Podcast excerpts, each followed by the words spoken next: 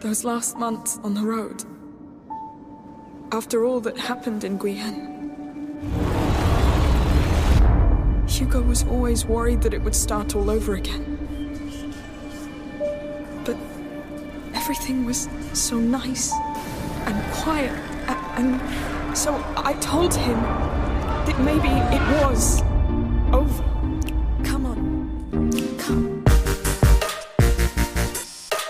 Ihr hört Supercuts, den kritischen Games Podcast von superlevel.de und Cuts mit Daniel Ziegner, Björn Balk und wir sprechen über A Plague Tale Requiem und Pandemiespiele. Ich bin Christian Eichler. Hi.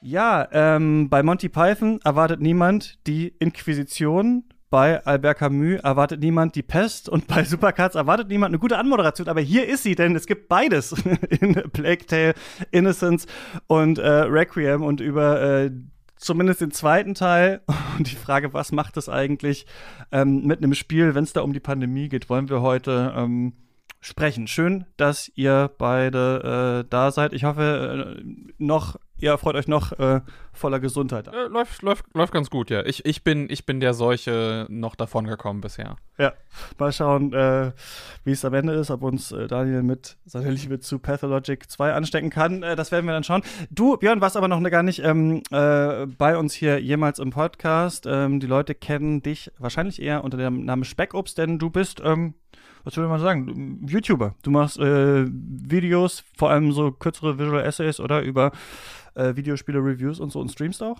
Äh, genau, ich mache ich mach viel zu viel im Internet. Ähm ich äh, mache geskriptete Inhalte auf, auf dem YouTube-Kanal Speckobst. Das ist so mein, mein Hauptkanal eigentlich.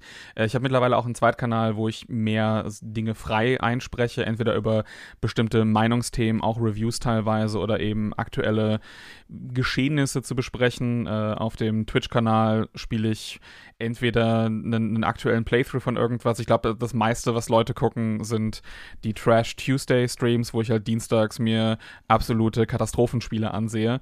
Und äh, ich habe auch noch einen, einen, eigenen Podcast mit meinem Kumpel Benny, den Ink Ribbon Radio Podcast, äh, Horrorspiel-Podcast, der sich eben äh, haupt, also eigentlich nur mit Horrorspielen beschäftigt. Und äh, ja, also das, da, da, passt Plague Tale und das ganze Thema ja auch ganz gut rein so. Mhm. Gerade ist eure aktuelle Folge zu scoren äh, rausgekommen, kann man jetzt schon hören, wobei wir, glaube ich, ein bisschen verzögert hier mit rauskommen. Also eventuell äh, ist ja dann eure Plague Tale-Folge auch schon äh, draußen. Ich verlinke das alles in ähm, der Podcast-Beschreibung. Wir haben uns gedacht, wir wollen ja bei Supercuts, es kann übrigens sein, bei Cuts ist eine große Umplanung äh, im Gange, dass wir nächstes Jahr mit diesem Format vielleicht nicht mehr in diesem Feed sind, sondern eventuell woanders, zum Beispiel bei Superlevel oder so, müssen wir mal schauen und mal bei Cuts ein bisschen entschlacken und wieder in Richtung Film äh, bringen wollen. Aber dazu ähm, äh, später mehr. Die nächsten beiden Monate wird Supercuts noch in diesem äh, Feed hier geben. Wir wollen ja immer so über ein aktuelles Spiel sprechen oder vielleicht auch über ein älteres Spiel und so ein bisschen ein Phänomen dahinter. Und ich möchte euch erstmal was erzählen, was ich total verrückt fand äh, als äh, wie dieser Gedankengang bei mir abgegangen ist. Und zwar äh, hatte ich geschaut, was sind große Releases äh, in diesem Jahr und da ist äh, Plague Tale Requiem bei mir wieder so aufgeploppt und ich dachte mir, ach stimmt, der erste Teil, das war ja so ein großes, äh, narratives äh, Stealth-Spiel zur Zeit der Pest, das so ein bisschen Fantasy-Elemente noch hat. Äh, in Frankreich spielt von Sobo Studios gemacht, äh, wurde von Focus äh, gepublished, diesem äh, französischen ähm, Publisher. Und das war ja so ein richtiger Achtungserfolg damals, 2019, als das rausgekommen ist, der erste Teil. Und als ich das jetzt so mir wieder vor Augen geführt hatte, dass das ja rauskommt, dachte ich, ah, interessant. Da könnte man ja eigentlich diese ganze Pandemie Thematik äh, nochmal so dran besprechen oder zumindest schauen, wie geht eigentlich dieses Spiel, das ähm, eine tatsächliche Pandemie halt behandelt, ne, die Pest, damit um, weil jetzt leben wir ja selber in einer Pandemie und so weiter und so fort dann habe ich gesehen, dass ich schon mal einen Podcast gemacht habe über Plague Tale 2019, nämlich der alte Gaming-Podcast von mir, Rush, und da mit einem Experten, also mit einem Historiker zur Pest ein Interview geführt habe. Und als ich nochmal den Online-Artikel dazu aufgerufen habe, das war noch bei Detektor FM, stand da so ein Zitat, in dem so ungefähr stand, ja, also eigentlich müsste bald eine riesige Pandemie kommen. Also die Virologen und die äh, Bakteriologen und so gehen eigentlich alle davon aus, dass bald sowas kommen müsste, äh, denn quasi unsere Gesellschaft, was hat er gesagt, hat die richtige Nagelprobe noch nicht bestanden. Und das war halt so ein halbes Jahr, bevor dann tatsächlich äh, Corona losgegangen ist und so weiter. Und das fand ich einfach so interessant, weil ich damals halt äh, das betrachtet hatte, dieses Spiel als, es ist ja eigentlich interessant, dieses Thema der Pest weil das ja ein bisschen ein Zustand der Postapokalypse ist, in dem wir eigentlich alle leben, äh, weil ja so eine große, so ein großer Teil der europäischen Bevölkerung ausgerottet wurde durch diese Pandemie damals. Und ja, wie viel ist passiert, ne? In diesen, äh, in diesen vier Jahren, dass wir jetzt tatsächlich äh, so ein Spiel sehen und uns denken, ah ja, stimmt, wir leben ja selber in der Pandemie, jetzt können wir es mit der Realität quasi abgleichen. So, das ist einfach nur so mein Gedankenweg gewesen und das fand ich irgendwie total interessant. Wie stark es dann jetzt tatsächlich hier in diesem Spiel über eine Pandemie geht und so was, müssen wir dann, glaube ich, ähm, besprechen. Habt ihr ähm, so eine Historie mit dieser Spielereihe ist jetzt der zweite Teil. Ähm, Björn, hast du den ersten gespielt? Ich habe den ersten gespielt. Äh, ich habe zu den, zu den Leuten gehört, die den überhaupt nicht mochten. Äh, ich habe mich so ein mhm. bisschen in der, in der Minderheit damals gefühlt. Es ist nicht so, dass ich irgendwie Leuten den Spaß damit absprechen will, aber ich war doch so ein bisschen, bisschen perplex darüber, wie das so durch die Decke ging, weil für mich war es dann doch eher ein sehr, ja, sehr standardmäßiges so Double-A-Spiel, was sich jetzt spielerisch irgendwie bis auf so das, das Ende nichts Interessantes wirklich getraut hat und auch so das ganze Stealth-Gameplay und alles Mögliche auch in der Handlung für mich halt sehr, ich weiß nicht, sehr langweilig war, bis eben auf dieses, die, die Tatsache, dass sie dass die ja so die Seuche genutzt haben, ne, weil die ja auch damals dann von den Ratten eben weitergetragen wurde und dann gesagt, hey, lass doch einfach mal mhm. die Ratten visuell als so einen gigantischen Schwarm umsetzen, die dann teilweise aus dem aus dem Boden heraus platzen und wie so eine Art Fluss irgendwie alles mit sich reißen und dann ja sogar gegen Ende spielerisch eingesetzt werden können. Also das fand ich so, ich wünschte, dass das ganze Spiel wäre exakt das gewesen.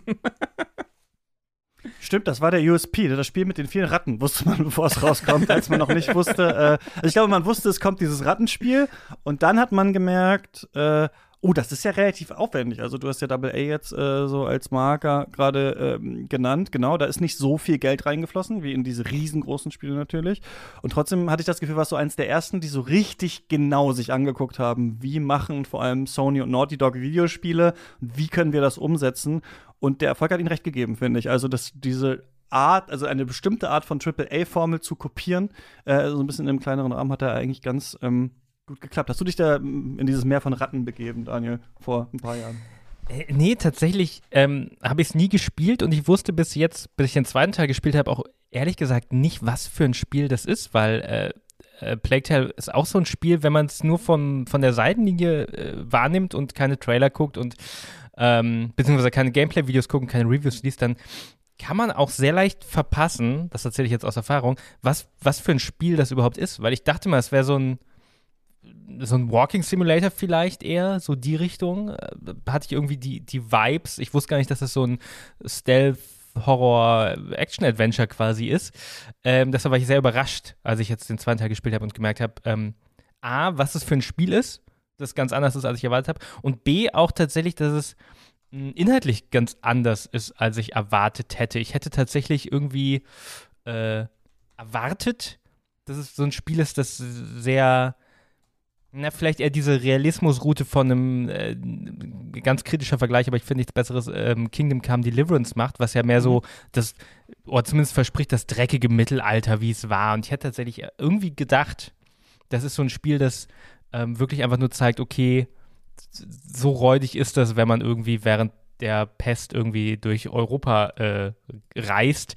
Äh, tatsächlich ist es ja ähm, doch sehr anders. Es hat mehr so Fantasy und mystische Elemente und äh, mehr klassische Helden, Figuren dann irgendwie doch. Ähm, da war ich sehr überrascht tatsächlich. Genau, so war das jetzt. Ähm, ich fand das damals nicht schlecht, als ich das gespielt habe. Ähm, mir ging das auch schon ein bisschen auf die Nerven, was ich da äh, gesehen hatte. Ich glaube, ich fand ganz interessant, dass man ein Spiel macht, äh, in dem zwei Kinder im Mittelpunkt stehen, äh, Hugo und Amicia heißen die ja, äh, kleiner Bruder, große Schwester, die eigentlich von so einer Adelsfamilie äh, sind und deren Vater wird am Anfang des ersten Spiels von der Inquisition getötet.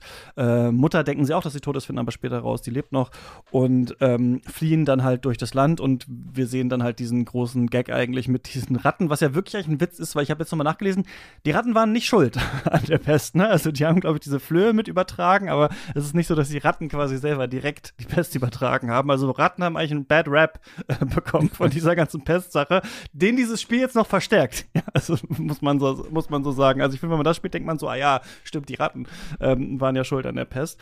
Aber ähm, hier ist es ja dann tatsächlich so, ne? Also wir sehen diese riesigen Rattenschwämme, die diese äh, verschiedenen Landstriche überrennen und dann eben auch Menschen, die krank werden, Menschen, die sterben und so weiter. Und es entbrennt so ein bisschen ein Kampf darum, wer diesen Jungen äh, kontrollieren kann. Und ich würde sagen, das neben diesen Ratten ist halt so diese große Fantasy-narrative Ebene, die hier drin ist, dass Hugo halt so ein bisschen Superkräfte eigentlich hat, ne? Und das ist eigentlich ja sehr Standard-Tropy zumindest was vielleicht ein Science-Fiction-Film angehen würde, so das Kind mit den magischen Kräften, das Kind kann irgendwann dann diese Ratten auch kontrollieren und so weiter.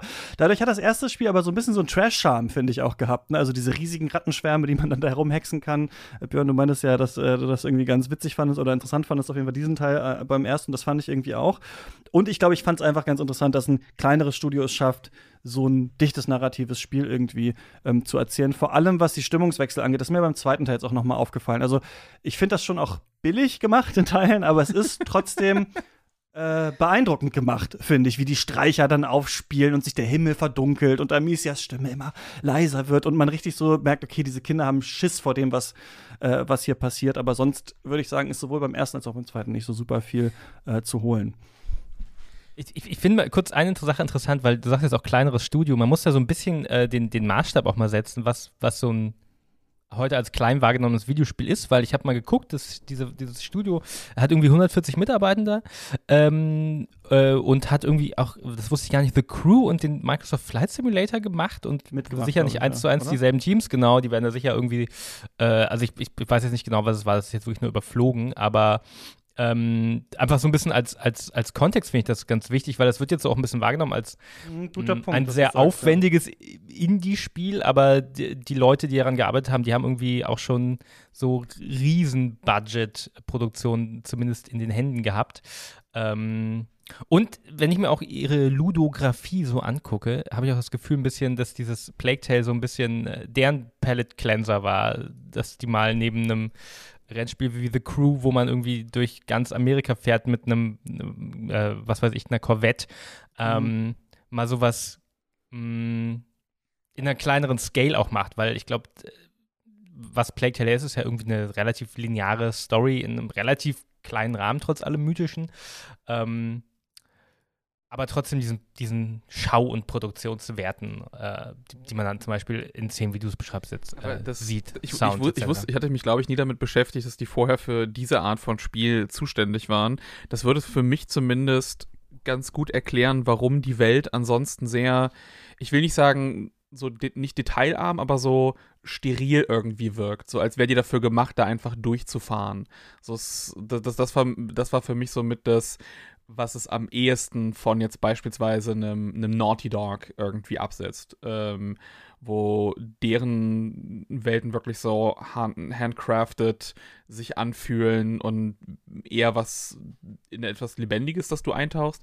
Und hier hatte ich immer das Gefühl, ich tauche in diese so standardisierten Hintergründe äh, Open World irgendwie ab, wo ich, wo dann einfach ein Pfad mit ausgesucht wird und dann laufe ich da, da durch, durch irgendwie so zwar einen malerischen Hintergrund, aber irgendwie bis auf die, die Sachen, die halt mit den, mit den Ratten waren. Deswegen, ich glaube, deswegen, das war auch nochmal so ein Punkt, wes weshalb ich das so viel besser fand als alle anderen Momente, weil auf einmal Leben und Bewegung in die, mhm. die Szenerie kam und in die Komposition. Ich erinnere mich wirklich noch an diesen, das ist, glaube ich, relativ früh im ersten Teil, wo du auf eine Farm gehen musst nachts ja. und dann da wirklich aus dem Boden die, diese, diese Rattenschwärme ausbrechen. Und das ist so viel besser als irgendwie alles andere in, in dem Spiel, weil auf einmal Leben und Bewegung da, da reinkommt. Ich glaube, das war, aber das erklärt, glaube ich, ganz gut auf einmal so, auf einmal, auf einmal habe ich so eine, so, die Synapsen haben sich irgendwie verbunden und das ist so, ah, jetzt ergibt Sinn in meinem Kopf, warum das so aussieht, wie es aussieht. ja, stimmt, du hast recht, das sind nicht so wenige Leute. Bei manchen Entwicklerstudios wissen wir das auch manchmal nicht genau, wie viele Leute sitzen jetzt genau auch an welchem Spiel. Ne? Die haben auch immer mehrere Pro äh, Projekte und so, aber ähm, es ist eher ein Team, was, also vielleicht anders gesagt, diese Spiele, also an die, die sich anlehnen, sind ja somit die teuersten und aufwendigsten, äh, die wir so kennen, zumindest was so ähm, strikt Story-basierte Spiele angeht. Ne? Deswegen wäre es wahrscheinlich eher etwas, an das man sich selbst mit einem kleineren Team oder auch wenn man nicht so den Namen hat oder sonst nur auch mitgearbeitet hat an anderen Sachen, nicht so rantrauen würde eigentlich als Studio. Und es war eigentlich interessant, mit wie selbstsicher äh, sie das äh, gemacht haben in dem ersten Teil, vor allem mit dieser kleinen Gruppe an Kindern irgendwie, die das lösen und diesem historischen Setting. Andererseits ist es aber dann halt auch auf eine Art nur das, ne? Also wir haben äh, diesmal so, so eine Art halt Horror-Stealth-Gameplay-Abenteuerspiel, äh, was dann aber halt nicht in der komplett äh, ausgedachten Welt stattfindet, sondern in, in, in dieser Historie. Und so geht das in dem zweiten Teil eigentlich auch weiter. Also wenn es im ersten Teil noch so ein bisschen darum ging zu verstehen, wie funktioniert eigentlich diese Pest hier. Es gibt irgendwie die Makula, das ist so eine Zustand, den, ja, den, den, den, Hugo irgendwie hat und mit dem man dann irgendwann die Ratten kontrollieren kann. Dann will die Kirche äh, ihn haben, der äh, Vicar, wie heißt es auf Deutsch, Vicar, keine Ahnung, der spritzt sich dann noch sein Blut und da kann das dann auch machen. Dann gibt es so einen riesigen Rattenkrieg am Ende und das gewinnen sie dann, dann denken sie, alles ist in Ordnung und wie das dann halt oft so ist in solchen Spielen, kann natürlich nicht alles in Ordnung bleiben, sondern es geht hier jetzt wieder los. Ähm, sie merken, diese Pest ist nicht überwunden, hat auch wieder hier große Landstriche äh, befallen und es gibt so einen Konflikt mit der Mutter und der Frage, ähm, wem vertraut man sich jetzt an? Also suchen die Kinder jetzt alleine eine Lösung oder werden sie sich ähm, Erwachsenen und diesem äh, kirchlichen Orden anschließen, der ihnen dann da helfen soll? Und da sind sie halt so ein bisschen misstrauisch. Also was wir halt in vielen, glaube ich, so Jugenddetektivbüchern und sowas ja auch haben, ne? Und auch so Kinderfilmen. Äh, die Kinder wissen alles besser und können das alleine lösen. Das haben wir hier auch. Äh, und dann geht die halt auch so eine große Reise, ne? Hugo träumt von so einer Insel, auf der scheinbar irgendwas ist und die versuchen sie dann äh, zu finden. Und was man eben macht, ist schleichen, äh, Rätsel lösen. Und es gibt so Passagen, wo man so rennt. Man rennt dann einfach irgendwo so lang, da kommen ganz viele Ratten. Dann ist man noch mal kurz auf dem Schiff und so weiter. Also wir merken ganz viel. Es soll so eine Unterhaltungsachterbahn vielleicht sein, einfach so ähm, das Spiel. Disclaimer, wir haben das alle nicht so super weit gespielt. Bei mir lag es daran, dass so nach drei Stunden oder so das Steam Deck das überhaupt nicht mehr spielen konnte. Also auf den allernied, ich habe ein Steam Deck jetzt übrigens, kleiner also Humble Brag im Nebensatz, äh, äh, auf den niedrigsten Einstellungen lief das so in 20 Frames. Deswegen habe ich mir dann äh, ein relativ langes Let's Play angeschaut, um im, immerhin noch so ein bisschen zu verstehen, was da eigentlich noch so passiert. Und ich glaube, ihr seid auch nicht so super weit gekommen. Deswegen nehmen wir es so ein bisschen als Kickstart-Punkt für die Diskussion gleich. Aber ich würde euch trotzdem gerne mal fragen, von dem, was ihr so gesehen habt, von dem, was ihr so gespielt habt, ähm, wie fandet ihr das so? Und äh, habt ihr da Lust, noch weiterzumachen und das zu beenden nach dieser Folge? also, bitte. Ist, die, die Sache ist, da ich das ja auch noch für einen anderen, äh, für, für mein eigenes Podcast-Projekt eh, ja. ähm, besprechen möchte, werde ich es eh durchspielen. Beziehungsweise ich, ich will ja auch, ne, also mir wird teilweise, glaube ich, immer vorgeworfen, was heißt immer, aber öfters vorgeworfen von, von Leuten, dass ich ja dann absichtlich nörgeln möchte oder Dinge einfach nur, nur schlecht rede. Man, man vergisst das ist dann. hier der Raum dafür. Ja, ja man, man, vergisst dann, solche, solche Leute vergessen dann auch einfach schnell die ganzen Sachen, wo ich äh, wo ich einfach nur von den Dächern schreie, wie geil irgendetwas ist.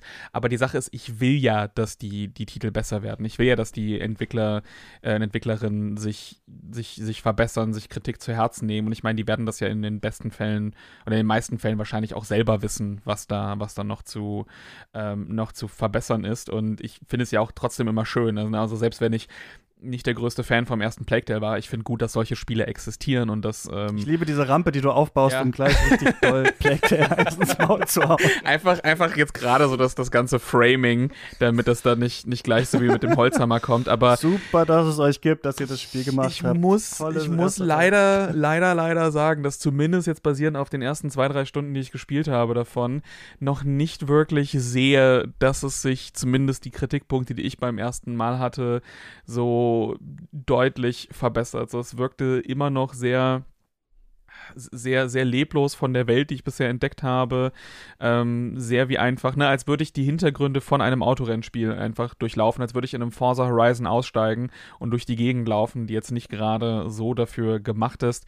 Und auch die Gameplay-Mechaniken. Also, das ja, an sich ist es ja zum Beispiel eine sehr coole Waffe, die Schleuder zu haben. In welchem Spiel hat man, hat man denn schon eine, eine Schleuder? Aber leider ist es auch hier wieder so, dass es nur einen sehr harten Lock-on gibt, mit dem es sehr einfach ist, genau das Richtige auszuführen, was das Spiel von einem will. Das Schleichen ist sehr reduziert und besteht eigentlich fast auch wieder nur, da, nur daraus, irgendwo out of, also dass man eben aus der, der Line of Sight, äh, Sight irgendwie rausgeht und hier und da mal irgendwas aktiviert. Und das ist, das ist relativ relativ schade, muss ich, muss ich in dem Punkt sagen. Ich bin jetzt noch nicht weit genug, um das irgendwie ähm, weiter bewerten zu können, ob sich das noch irgendwie bessert oder ein bisschen komplexer wird. Aber das war so, so die Befürchtung zumindest bisher, die ich hatte, dass es sich nicht wirklich weiterentwickelt, sondern einfach nochmal genau das macht, was der, was der erste macht hat sich zumindest, und vielleicht könnt ihr, vielleicht könnt ihr mir da sagen, nein, nein, Björn, da bist du noch auf der ganz falschen Fährte, das, das wird noch so viel geiler. Ähm, habe hab ich zumindest jetzt nicht wirklich den, den besten Eindruck bekommen, bin ich ganz ehrlich, und es tut mir leid, das sagen zu müssen. So, ich ich habe da keine Freude dran. das ist jetzt kein David Cage-Spiel, wo ich, wo ich das gerne zerreiße. Ja, mir ging's, mir ging's ganz ähnlich. Ich habe es auch, wie gesagt, nicht weit gespielt und ähm, vor allem, als ich dann schnell gemerkt habe, okay, das ist gar nicht für das Thema, das wir heute besprechen wollen, so unglaublich ergiebig, ähm, weil es eben mehr so ein Mystery Chosen One Erzählung ist, als wirklich was über die, über eine Seuche oder über die Pest speziell zu sagen. Ähm, hatte ich dann auch für mich eine Ausrede, es nicht weiterzuspielen. Ähm, ich ich glaube, ich bin einfach am Punkt in meinem ich glaube, ich bin alt genug, dass ich einfach sehr gut weiß, was mein eigener Geschmack bei Videospielen ist und dass ich äh, mich da nicht durch ein Spiel durchspielen muss. Deshalb habe ich es tatsächlich beendet, als ich gemerkt habe, die Story und die Figuren, das, das, das kickt mich nicht. Und auf der anderen Seite gibt, bietet das Spiel nicht so viel mehr. Äh, es ist diese Art von, das ist, ein, ist diese Art von Spiel wie, wie ein äh, Uncharted oder Last of Us, das wirklich nur eigentlich einen Wert, glaube ich, hat, wenn man Interesse an der, an der Erzählung hat. Ähm, und weniger, wenn man jetzt irgendwie durch, durch, das, durch das, das Interagieren mit dem Spiel irgendwas daraus ziehen will. Und das ist eher das, was mich interessiert. Und diese Geschichte von irgendwie französischen Superkindern äh, fand ich nicht so interessant. Deshalb äh, bin ich auch sehr schnell einfach tatsächlich dann äh, abgeprallt. Ich würde es vergleichen mit dem Moment, wo ich ausgestiegen bin, wie wenn man so nach zwei, drei Folgen von einer Serie einfach spürt, okay, das ist nichts für mich. Das ist, das ist, das interessiert mich nicht, das, das gibt mir nichts, das gucke ich jetzt nicht weiter. Ähm, so würde ich diesen Ausstieg äh, beschreiben, um mal irgendwie vielleicht was, was Greifbareres für ein anderes Medium zu haben, weil es fühlt sich immer so, ist so, ich glaube, es ist ein bisschen verpönt, ein Spiel abzubrechen, ne? Oder ein, ein, ein Buch oder ein Film oder eine Serie. Ähm, ich möchte an der Stelle sagen, es ist okay, mit Sachen aufzuhören, wenn sie einem nichts geben und sie nicht zu Ende zu konsumieren. Ihr müsst nicht alle Star Wars-Serien auf Disney Plus gucken, nur weil ihr ein Abo habt. da tut mir wirklich, tun mir die Leute wirklich aber auch leid, äh, die, das, die das alles machen. Ich weine eine Träne mit äh, für euch. Gefangen auf Disney Plus. Ja, ich fand es auch wirklich schlimm, als ich es gespielt habe. Also, ähm, ich kann sagen, von dem, was ich gesehen habe, auch das ganze Spiel äh, durchgehend, was ich gesehen habe, hat das schon zum Teil beeindruckend schöne Orte. Also da in Südfrankreich unterwegs sein. Ich finde auch gerade, wisst ihr, diese Sachen, das sind schon Orte, also auch in den, wo die Stealth-Passagen ablaufen, bei denen man wirklich merkt, dass, äh, ich weiß auch nicht, ich weiß immer nicht genau, was das ist bei diesen AAA-Spielen. Da sind so viele ähm, äh, Ebenen, Farbe drüber gekleckst, dass es irgendwie dann doch komplex aussieht und irgendwie echt aussieht. Also viele Orte sehen wirklich so aus wie, ach, das könnte wirklich so ein richtig regenverhangener, ähm, so ein Fischerdorf sein, wo man da später rumschleicht äh, oder so, was wirklich aussieht wie ähm, in den USA irgendwelche Canyons, das ist dann so ein Steinbruch und dann so eine Insel und äh, weiß ich nicht was und dann diese Feste, die da gefeiert werden und irgendwann kommen sie dann auf diese Insel, die der Junge in seinen Träumen sieht. Und das ist ein bisschen so wie als man bei,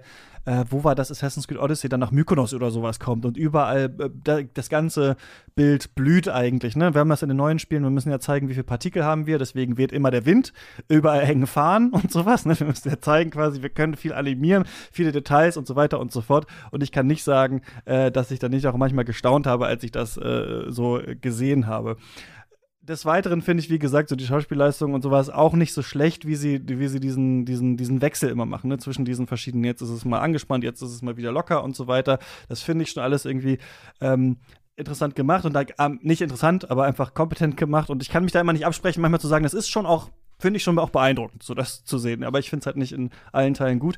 Und das Ende ist recht hardcore, fand ich, ähm, äh, was da gemacht wird. Und dann dachte ich auch so, okay, krass, hätte ich irgendwie nicht gedacht. Dann gibt es sogar noch so eine ganz, ganz seltsame Post-Credit-Sache, äh, wo ich nicht weiß, auf was für ein Spiel das hinweisen soll.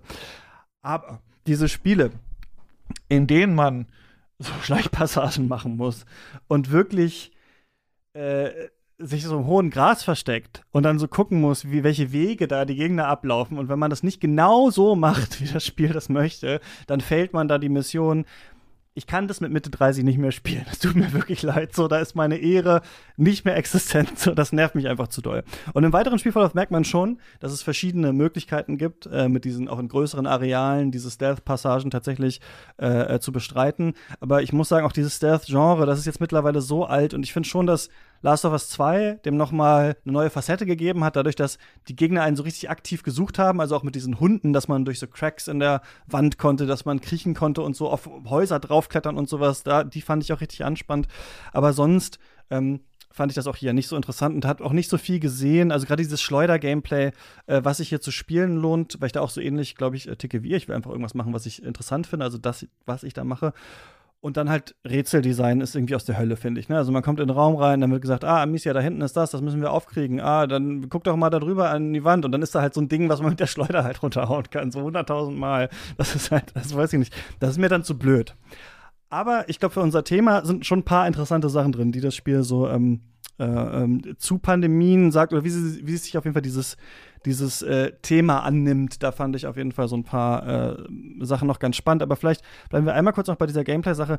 Ich fand noch so interessant, dass ich schon das Gefühl hatte, dass es so stark von diesen großen Sony-Titeln abgekupfert ist. Mir sind so ein paar Sachen aufgefallen, die es in diesen Spielen gibt. Und zwar, also ich würde jetzt mal da reinnehmen äh, The Last of Us und eigentlich vielleicht auch Last of Us äh, Teil 2, ähm, God of War und dann vielleicht dieses Spiel jetzt. Ne? Also haben ja noch diese anderen großen Sony-Spiele, die sind aber alle so ein bisschen Open World, da funktioniert es ein bisschen anders. Aber was sich ja Sony wohl gedacht hat, seit dem Erfolg von Uncharted und was ja GTA und Red Dead Redemption auch eigentlich oft so ein bisschen so machen, ist, dass man ja zu zweit in so einer Welt unterwegs ist. Zu zweit oder zu dritt ist man ja sogar bei ähm, Plague Tale manchmal und bei ähm, God of War unterwegs. Und dadurch ist es ja irgendwie so unterhaltsamer, ne? weil die Charaktere können sich halt die ganze Zeit unterhalten, während man so stumpfe Sachen macht. Und fast all diese Spiele äh, fangen an mit einer krassen persönlichen Tragödie, in der eine wichtige Be Bezugsperson stirbt. Also wir haben das bei äh, God of War die Mutter, bei Last of Us ist die Tochter ganz am Anfang und bei Plague Tale ist es der Vater direkt sofort, ne, am Anfang. Dann haben wir so eine Person, die wider Willen so eine väterliche Rolle einnehmen muss oder mütterliche Rolle eigentlich für eine andere Person, die eigentlich noch jünger ist. Und diese andere Person ist meistens krank oder so. Ne? Also dadurch, um dieses Sorgebild nochmal zu verstärken. Und mit dieser negativen Grundstimmung eigentlich schleppt man sich dann durch diese komische apokalyptische Welt. Und es gibt dann immer mal so Momente wie diese Giraffe bei Last of Us, so die dann so die Menschlichkeit und dann sehen wir es mal wieder und so weiter und so fort. Und ich fand interessant, dass das hier so abgekupfert ist, weil ich schon das Gefühl, das ist der Trick von Sony, dass diese Grundstimmung Stimmung depressiv äh, sein muss bei diesen Spielen, weil einen das irgendwie ganz komisch reinzieht. Und ich finde, diese Sony-Spiele sind auch so wie, es wären so perfekte Spiele, um sie aus der Videothek auszuleihen und so ein Wochenende mit einem Tee irgendwie so durchzuspielen oder so, finde ich. Und das finde ich eben interessant, dass man es hier so abkupfert. Und ich frage mich, werden wir das noch viel öfter sehen und ist das so eine Formel, ähm, um wirklich erfolgreich zu sein? Denn das ist ja jetzt gewachsen, dieses Franchise von Teil 1 zu Teil 2. Sorry, wieder viel zu lang geredet, aber äh, das ist schon so, dass hier, dass hier die Sony-Schule ist, oder? Ja, also das ist, also Sony scheint bei ihren AAA-Spielen irgendwie entweder den linearen Pfad und so sehr stark ähm, Set-Piece fokussiert zu sein, wenn es jetzt irgendwie so ein, so ein Uncharted äh, oder eben auch ein Last of Us ist, oder es geht in die Open-World-Richtung, wo dann ein Spiel in Ghost of Tsushima oder eben Days Gone oder so oder, oder ein Horizon sein muss. Horizon, ja. Und mhm. selbst dazwischen ähneln sich die Titel ja sehr, wo jetzt ein God of War ja jetzt zwar an sich ein lineares Spiel ist, aber du trotzdem immer noch so teilweise hier und da mal woanders hingehen kannst und es dann auch ein, ein sehr, sehr langes Spiel ist und sie auch alle sich sehr viele Elemente ähm, also dass sich da einfach, dass da sehr viel Überschneidung ist. Es gibt ja diesen, ich weiß nicht, äh, so ein, äh, wie heißt der noch, Sunny, äh, Sunny Legend. Ich glaube, der mittlerweile sogar wirklich Der für, diese für GIFs immer macht. Genau, ne? der, der arbeitet mittlerweile tatsächlich für Guerilla. Der ist, äh, also bei den, bei den Horizon-Machern. Und da gab es nämlich einen Supercut, den er mal gemacht hat, wo dann er mit Matchcuts von Spiel zu Spiel geht bei Sony. Also wo das dann Ah ja, das von, gesehen, von ja. Uncharted zu Horizon zu äh, dann, dann God of War und den anderen Titeln übergeht. Und an sich, ja, sieht das cool aus, aber es hat einfach mal gezeigt, wie verdammt homogen irgendwie auch diese, diese, ganzen, diese ganzen Spiele sind. Ich weiß, das ist jetzt eigentlich ein komplett anderes Thema, aber es, ach, gerade mit der Sch- Schließung von Studio Japan, es ist einfach so, je, je, je weiter du zurückguckst in die Vergangenheit von Sony, desto trauriger ist es einfach, dass die äh, ab und zu noch mal sich vielleicht was trauen und was Cooles machen, so, so ein, dass eben das, das Pack-and-Game das, ähm, das Astrobot-Spiel beispielsweise ist, aber ansonsten muss es irgendwie ein Third-Person-Action-Spiel sein Mhm. die ganze Zeit und am besten noch mit zwei, genau, und am besten dann irgendwie noch mit zwei Charakteren, die miteinander reden können. Also das, ich meine, selbst Days Gone, was ja, du hast einen alleinigen Protagonisten, aber selbst da hast du sehr oft Szenen, wo zwei Charaktere miteinander reden, auch wenn sie irgendwo hinfahren. Ich hatte das neulich mal, irgendwer hatte mal gemeint, dass es halt diese Zeit bei den Videospielen gab, wo man noch nicht genau wusste, was sich alles äh, verkaufen wird und deswegen halt auch viele neue Sachen auch gemacht hat, weil man immer dachte, okay, vielleicht mal so und dass eventuell wir da wirklich jetzt, wir werden auch wieder neue Sachen sehen, aber echt in der krassen Sackgasse wahrscheinlich angekommen sind äh, mit dieser Art Spiel. Ja. Es ist auf jeden Fall eine, eine ganz starke Designschule, würde ich sagen, die sich jetzt seit so 15 Jahren, also ich würde es ungefähr 15 Jahre jetzt festmachen, ähm, weil diese, diese Phase, wo viel ausprobiert wurde, auch auf den Konsolen, das war, das war so die PlayStation 1 und vor allem PlayStation 2 Ära, würde ich sagen, wo Mhm. ähm, die Produktionskosten irgendwie noch im Rahmen waren, dass ähm, vielleicht auch mal ein ein 140-Leute-Team, ähm, wie die jetzt Plecter gemacht haben, ähm, quasi so ein Spiel machen, was dem, der technische State of the Art ist, weil es einfach möglich war. Das ist ja inzwischen nicht mehr möglich. So ein Last of Us 2, äh, ich habe gerade auch mal geguckt zum Vergleich, äh, damit man einen Maßstab hat, äh, da, da, bei Naughty Dog arbeiten über 2000 Leute. Ähm, die haben sich, die, die entwickeln ein Spiel nicht in ein, zwei Jahren, sondern äh, lassen sich dann irgendwie fünf Jahre Zeit. Ähm, und das erklärt dann auch das, was, was, was Björn auch am Anfang erzählt hat, dass man in auf den ersten Blick ist es super schön und, und, und äh, technisch super aufwendig, äh, aber in, de in den Details merkt man dann, was diese äh, äh, 1800 Leute mehr und vier Jahre mehr Entwicklungszeit irgendwie ausmachen. Und ich glaube, das ist einer der Gründe tatsächlich, warum das, das jetzt so seit, ja, seit der PlayStation 3-Ära vielleicht so ein bisschen sich eingefahren hat, gerade bei Sony, weil es halt gut funktioniert. Und ich, ich führe es immer zurück, 2007 ist Uncharted erschienen, ist Assassin's Creed erschienen, ist Mass Effect ersch- erschienen. Ich habe das Gefühl, dass das so mh, drei Spiele sind, die so die, alles, was davor kam an westlichen Game Design Trends, was so alles irgendwie Action-Adventure-mäßige so ein bisschen auf den Punkt gebracht hat. Und seitdem kam ganz wenig Neues dazu. Und wo ich damit hinführe, ist, ich glaube, dass mh, ich glaube, wir werden es noch eine Weile tatsächlich so sehen, weil ich habe, auch wenn ich das persönlich überhaupt nicht mag, diese ganze Schule, ich, ich meine, ich, ich, ich verspreche es, ich rede nicht über Horizon heute. ähm, das, äh, die, das, die, das, das hat halt ein Framework geschaffen, das funktioniert für eine Art von Geschichten, die viele Leute interessieren, die viele Leute hören wollen. Auch wenn ich es persönlich nicht nachvollziehen kann, was man an, an vielen dieser Geschichten so interessant findet. Für viele ist es wahnsinnig interessant und das ist ja dann einfach der Grund für einen Erfolg und das ist ja auch dann cool und gut und legitim.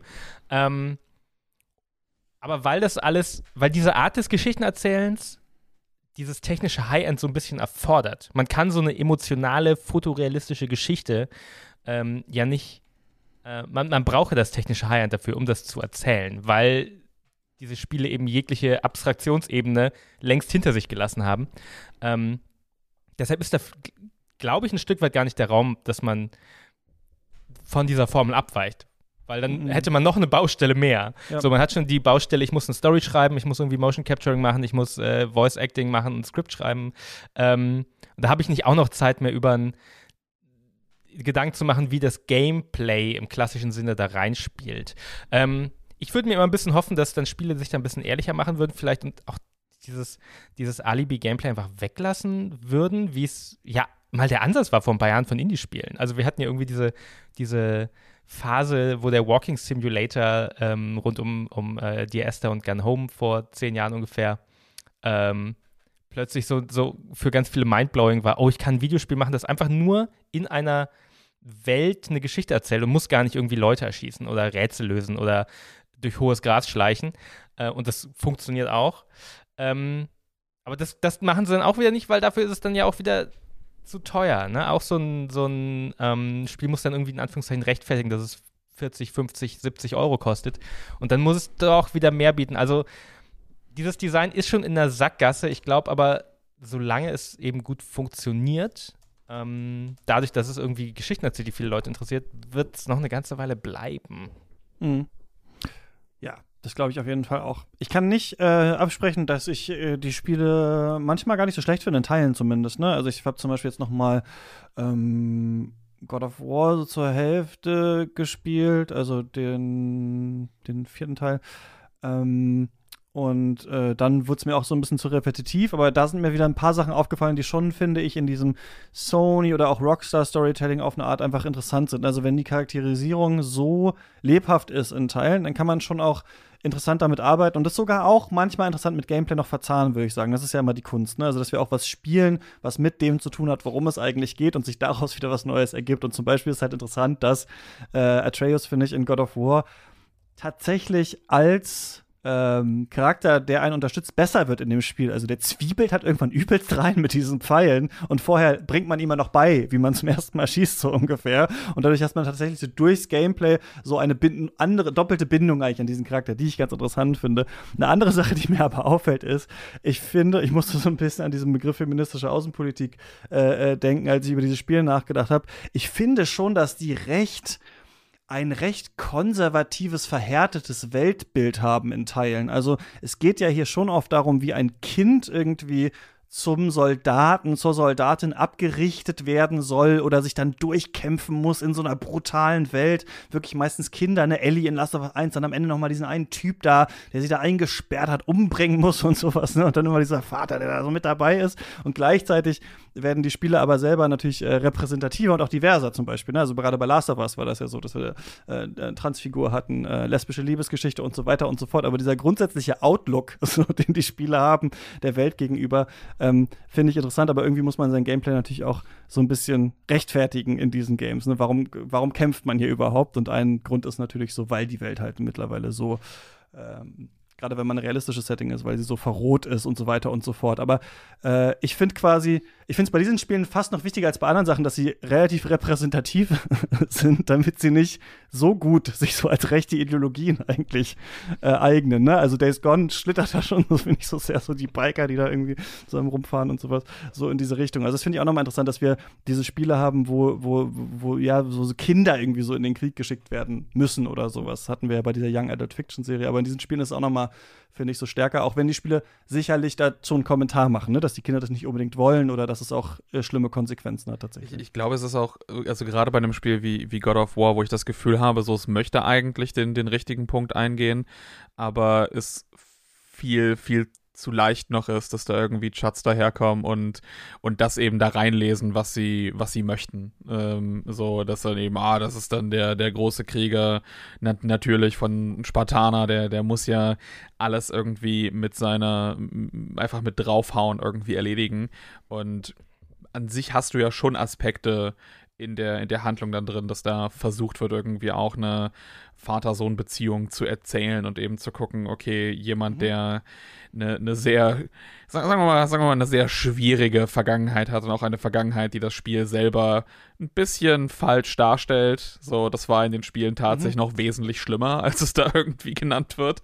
Ähm, aber da, da sind zumindest die, die, die Versuche, die Versuche da. Ich weiß nicht, ob das so ein auf den Mainstream getrimmtes Spiel jemals irgendwie richtig hinbekommen kann oder ob das überhaupt dann intern möglich ist, das zu machen. Ich war schon sehr erstaunt bei Last of Us Part 2, was Naughty Dog sich da erlauben durfte. Also, dass das ja. wirklich von Sony aus ein Spiel gemacht werden durfte, das absichtlich einer gewissen ne, ne, ne, einem gewissen Teil von der Fanbase ins Gesicht geschlagen hat, um bestimmte Emotionen zu, zu erzeugen. Und das finde ich immer noch so bemerkenswert, also bei allem, was das, was das Spiel dann eben zwar teilweise auch so konventionsmäßig dann immer noch langweilig macht, aber äh, für ein AAA-Spiel, was wahrscheinlich auch so mit eines der teuersten war, die die letzten zehn Jahre irgendwie produziert wurden, äh, mit, mit einem so hohen Detailgrad da drin, so viel Arbeit wieder drin steckt, dass man sich dann trotzdem nochmal Dinge getraut hat. Also das, weil das vermisse ich nämlich bei den meisten Sony-Spielen dann oder bei, den, bei sehr vielen AAA-Titeln, dass die sich gefühlt einfach nicht mehr, nicht mehr Dinge trauen und dass irgendwie Sachen glatt geschliffen werden müssen und gefühlt selbst progressive Eigenschaften sind dann immer irgendwelche Dinge, die dann irgendwie noch von, von Corporate irgendwie abgesegnet werden können, die noch irgendwie über unter den, den Schirm des, des Rainbow Capitalism irgendwie fallen können oder so. Ähm, und das ist, glaube ich, mhm. immer das so, weil die, die bei diesen Indie-Produktionen oder beziehungsweise kleineren Sachen, die fühlen sich irgendwie einfach ehrlicher an, also weniger, weniger restriktiv irgendwie noch von einem Committee drüber geguckt oder da hat das Marketing-Department nochmal drauf geschaut, um zu sehen, wie können wir es irgendwie am, am besten vermarkten, so wie es Disney auch teilweise macht, wo ich irgendwie nicht das Gefühl habe, hier sind jetzt bestimmte Charaktergruppen äh, involviert, weil das irgendwie cool fanden oder so, sondern damit einfach irgendeine eine Checkliste abgehakt werden kann, irgendwie zur Vermarktung und möglichsten äh, Anpassungen an, an das, was irgendwie die, die, die meisten Leute irgendwie haben wollen. Und das, keine Ahnung, das fühlt sich dann. Also Film ist da teilweise noch schlimmer als, als Spiel, aber äh, ich, ich fühle einfach gerade bei Sony, wie das einfach so oh, immer mehr schleichend irgendwie kommt. Wir müssen vielleicht nochmal kurz einwerfen, auch dass, dass, dass, äh, nur dass es niemand missversteht. Also Plague Tale ist kein Sony-Spiel, aber es ist ganz klar ein Spiel in dieser Designschule. Äh, das genau, das finde ich einfach so interessant. Also, dass wir quasi eigentlich, was es fast wie so eine Art vorauseilender Gehorsam ist, jetzt bloß auch die Spiele dann auch so zu machen, weil das war ja irgendwie erfolgreich. Ne? Also, ich glaube, dass alle, und das war ja auch ein Sony-Spiel ähm, äh, äh, damals, ähm, dass äh, alle Leute sehr genau Shadow of the Colossus gespielt haben und gemerkt, ah, als das Pferd gestorben ist, das war wirklich traurig in diesem Spiel. Kennen wir ja auch bei der unendlichen Geschichte, diesen ähnlichen Moment. Und äh, jetzt ist es ja schon so fast der Witz bei dieser Art Spiel, dass man sich denkt, okay, nächster, nächsten Spiel stirbt bestimmt Kratos oder stirbt vielleicht Atreus oder so, weil wir wissen, wir brauchen diese Momente. Und äh, genau davon hat sich halt auch äh, Plague Tale Requiem eine Scheibe abgeschnitten, äh, unter anderem auch ähm, in diesem Spiel. Aber vielleicht gehen wir mal zu der größeren äh, Thematik über ähm, Pandemien, äh, eventuell Seuchen auch in, in, Videospielen. Wie geht das Spiel damit um? Denn ich kann vielleicht mal an Plague Tale sagen, dass ich ein paar Sachen doch ganz interessant finde eigentlich. Oder Vielleicht finde ich es nicht super interessant, wie das Spiel das macht, aber es ist schon ein äh, Teilaspekt dessen, wie wir, glaube ich, selbst Pandemien sehen, wie sie in der Geschichte äh, abgelaufen sind, was sie sozio äh, sozial bedeutet haben und eben auch, was man in Spielen erzählen kann, was eventuell sogar auch Gameplay sein könnte, aber das haben wir hier nicht so stark auf jeden Fall. Also, ähm, es ist ja, vielleicht erstmal ganz kurz, eine Pandemie ist eine weltweit starke Ausbreitung einer Infektionskrankheit. Das wissen wir wahrscheinlich jetzt alle äh, seit Covid-19 äh, ganz gut.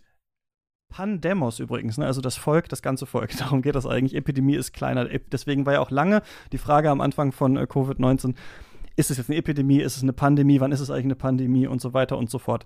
Ähm, dieses grundsätzliche ähm, Ungewissheit, wenn eine Pandemie auftritt, was ist jetzt eigentlich los? Das ist ja was, was wir auch in den Spielen oft sehen. Und ich würde sagen, es gibt unterschiedliche Arten von Spielen, wie man eine Pandemie darstellen kann oder was sich Entwickler und Entwicklerinnen überlegen, wie machen wir unser Pandemiespiel? Worum geht es in unserem Pandemiespiel? Ich glaube, das, was wir am meisten sehen, ist, dass die Pandemie zu so einer Art Ausnahmezustand führt, der ungewiss ist und in dieser Welt spielen dann Videospiele. Das ist, trifft aber auch zu auf Postapokalypsen-Spiele, wo eine ähm, Plage oder sowas nicht unbedingt pandemischen Ursprung haben musste oder sowas. Ne? Also es kann ja auch sein, dass äh, wir sowas haben wie ein Atomschlag zum Beispiel oder sowas. Ne? Äh, die meisten Orte der Welt sind zerstört. Es gibt nur noch ein paar wenige Gruppen. Auch dann müssen sich ja neue Herrschaftssysteme aufbauen. Ähm, die Machtverhältnisse verschieben sich und auch dann können andere Menschen zu Feinden werden und auch dann hätten wir so einen Ausgang für eine Videospielsituation oder einfach für eine äh, fiktionale Aufarbeitung dieses Themas. Aber ich würde sagen, viele Spiele nehmen diese Pandemie eigentlich so als Anlass zu sagen, die alte Ordnung gilt nicht mehr, der Fremde könnte mein Feind sein und was passiert jetzt eigentlich? Und dann gibt es noch andere Pandemiespiele, über die wir wahrscheinlich auch reden können, wo es eher tatsächlich um die Pandemie und ihre Bekämpfung geht. Also wir haben äh, sowas wie äh, wie heißt es, Plague Inc., ne? Äh, wo man selber der Genau, Virus das ist. Mobile-Spiel. Mhm. Mobile-Spiel, ursprünglich gibt es mittlerweile auch für PC und ich glaube auch, auch für Konsole, ähm, wo man selber die Pandemie quasi züchten muss. Also die Pandemie ist so das eigene ähm, Geschöpf und man kann dann, indem man also überlegen, wo man startet und dann quasi auch auswählen, wie, was soll diese Krankheit haben? Also wie soll die sich übertragen? Welche Symptome soll die haben? Wogegen ist die resistent? Und dann gibt es noch Spiele natürlich, wo man die Pandemie selbst auch bekämpft. Ne? Also es gibt dieses Spiel ähm, äh, Pandemic, das so ein äh, Brettspiel eigentlich ist, ne? wo man so zusammen quasi im Team Ja, genau. versucht, die Pandemie zu bekämpfen. So ein bisschen, ähm, ich finde, XCOM könnte eigentlich auch theoretisch ein Pandemiespiel sein. Ne? Ist es ja nicht, weil es um Aliens geht und so weiter, die bestimmte Techniken haben, aber so eine, dass man so eine Forschungskomponente hat und tatsächlich auch eine Datensammeln-Komponente und solche Spiele gibt es dann auch, ne, die sowas machen. Das sind so die Sachen, die mir eingefallen sind. Ähm, und ich würde sagen, die meisten Sachen, die wir haben, äh, die, um Pandemien gehen, sind eigentlich welche, die halt sagen, also wie bei Zombie-Spielen zum Beispiel, wenn man das so nennen möchte, es gibt einen Ausnahmezustand, die Krankheit überträgt sich und äh, daraus passiert was. Aber es geht nicht unbedingt würde ich sagen, zum Beispiel in einem Spiel wie Resident Evil. Also da geht es vielleicht auch mal darum, die Heilung zu finden für die Pandemie, aber es geht nicht so richtig um diese Pandemie selbst eigentlich und die zu bekämpfen, sondern eher um die Frage, was macht die Pandemie mit der Welt und welche Gefahren lauern da. Vor, vor allem, weil es bei, bei Resident Evil meistens eher so ist, wir, wir nehmen jetzt für ein Szenario, für ein Abenteuer dieses Set-Dressing und danach ist alles wieder, wieder in Ordnung. Danach haben wir es irgendwie entweder durch die, durch die Ausrottung des Bösewichts oder durch die Ausrottung einer Stadt oder eines, eines, eines Gebiets dann das hat dann keine weiteren Auswirkungen auf die auf die Welt. Also bei ich glaube bei Resident Evil ist es noch bei mehr als allen anderen, dass es einfach wirklich nur um das, das Set-Dressing geht und die, die restliche Welt da drin nicht, äh, nicht, nicht beeinflusst wird. Das ist da, das, Gegen, das Gegenstück, finde ich, dazu kommt fast schon, also kommt eigentlich aus dem eigenen Haus und das ist, das ist Dead Rising.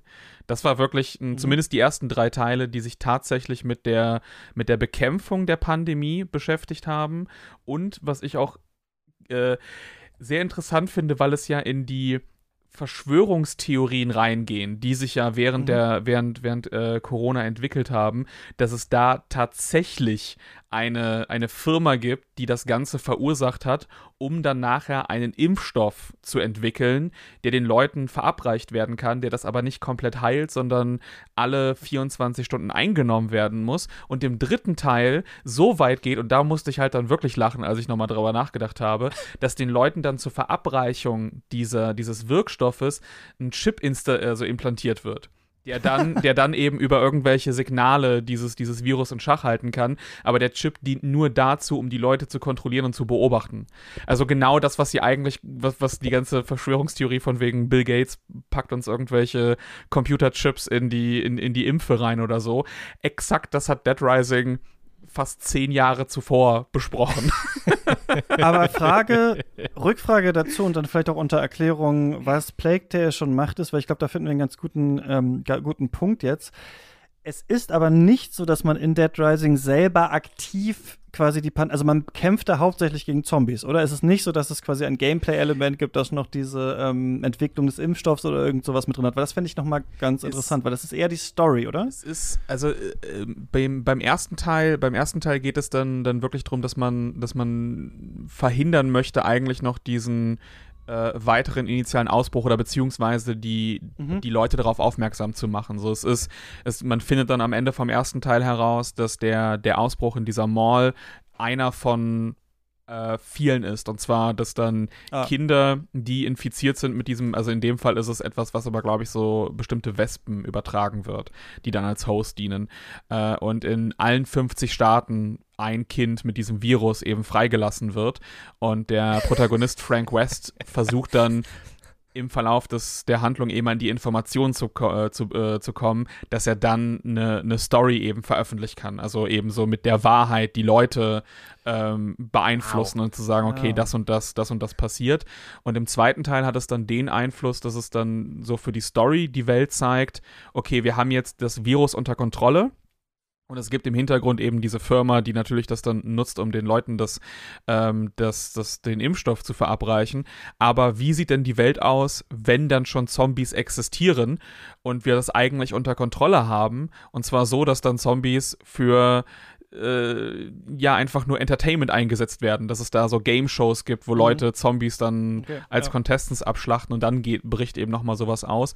Aber spielerisch muss man dann eben, und äh, das passt dann eigentlich auch immer äh, in die in, in das, was ja danach gekommen ist, mit auch so, so Spielen wie The Last of Us, äh, dass der, der Hauptcharakter mit seiner Tochter unterwegs ist und man muss dann für die, für die Tochter, weil sie infiziert ist, in 24 Stunden oder ich glaube sogar in 12 Stunden Abschnitten, muss man dieses Gegenmittel zwischendurch finden, was dann mhm. entweder verteilt irgendwo auf der Karte ist oder in Nebenmissionen ähm, äh, erkämpft werden muss. Also das hat dann schon so einen gewissen Punkt. Im DLC geht es dann auch darum, dass dann beide Protagonisten aus dem ersten und zweiten Teil versuchen, das Ganze aufzudecken und gegen diese Firma quasi zu kämpfen. Und auch dann im, im dritten Teil wird das dann, da weiß man auch am Anfang noch gar nicht, wie das dann irgendwie zusammenhängt und später kommt das dann nochmal diese Thematik aus den ersten beiden Spielen auf und auch dann gilt es so ein bisschen, die, an die, die Strippenzieher dran zu kommen. Das ist dann leider etwas, was sie für den vierten Teil wieder vollkommen fallen gelassen haben und versucht haben, das wieder auf so, ein, so eine Art Nullpunkt äh, zurück zu, zurückzuführen. Aber an sich hatte die, die Handlung schon immer dieses Bekämpfen der, der Firma, sei es dann, oder beziehungsweise diese dieser ähm, ja. der, der Strippenzieher, sei es entweder im Kampf der Informationen, das irgendwie ans Licht, ans Licht zu bringen, oder dann wirklich äh, in, in Form von ja, Gewalt. Also wir, wir müssen jetzt einfach die, die Strippenzieher, wir müssen jetzt einfach die, mhm. die äh, Geschäftsführerin ähm, umbringen, äh, bekämpfen in einem Bosskampf. So. Aber das, das finde ich auch total spannend spannend, dass, dass, dass das Ende auch da dann doch wieder wie bei Resident Evil ist, dass es irgendwie so, es gibt das Obermonster und wenn das besiegt ist, dann ähm, wird, sind entweder alle Infizierten sterben dann, wenn es Zombies sind oder sind, mhm. sind wundersam geheilt, wie es ja oft bei so, so Mind-Control-Geschichten ist, was ja auch irgendwie so ein bisschen auf eine Art funktioniert. Und ähm, aber was ein interessanter Aspekt äh, da ist, ist, äh, den ich gerade erwähnt, ist diese zum Einsatz diese Dringlichkeit ja. einer Infektion, dass man das tatsächlich irgendwie in, der Zeit hat und dass es äh, scheinbar auch doch eine Behandlung gibt. Und das habe ich mir gerade notiert. Das sind so zwei Punkte, die ich speziell in einem Kontext Videospiel total äh, spannende Fragen finde. Ähm, wenn es auch darum geht, wie, was macht ein Spiel mit dem Thema Pandemie oder Seuche? Äh, und zwar die Fragen, ist die Krankheit ansteckend und ist die Krankheit heilbar? Äh, also und jetzt nicht in der Zwischensequenz wie bei The Last of Us, wo es ja in der Geschichte um das Finden eines Heilmittels geht und was eine Gesellschaft bereit ist zu geben, mhm. ähm, Opfer zu bringen, ähm, sondern ob das Spiel ähm, das durch, durch Spielmechaniken ähm, möglich macht. Das finde ich total spannend, weil wenn man mal drüber nachdenkt, eine Pandemie, also es ist ja eigentlich kaum was ist besser für ein Videospiel systemifizierbar als die Entwicklung der Pandemie, weil du hast schon ähm, Plague Inc. erwähnt, äh, Christian, das ist ein Mobile-Spiel, wo man quasi, das, das ist ein bisschen Marketing-Bullshit auch, aber die sagen ja, dass das irgendwie auf so äh, wissenschaftlichen mhm. Studien basiert, wie sich eine Krankheit ausbreiten würde. Ähm, der Experte in dem Podcast vor ein paar Jahren hat gesagt, wie so eine weltweite äh, Pandemie wie Corona entstehen würde, weil man sowas ja alles berechnen kann. Und mhm. was man berechnen kann, kann man gut in eine Spielmechanik ähm, umsetzen. Und äh, deshalb ist eigentlich, finde ich, fast erstaunlich, dass viele Spiele mh, nur so diese, diese oberflächliche Ebene ähm, nutzen. Und die wenigsten davon machen dann ja auch wirklich was mit dem Thema. Also Last of Us würde ich noch sagen, okay, da geht es irgendwie um ähm, auch um eine Heilung der Krankheit. Aber wenn ich jetzt an sowas wie The Division denke, da hatte ich schon wieder vergessen, dass es da um eine um eine Pandemie auch ging, die der Auslöser des Ausnahmezustands war.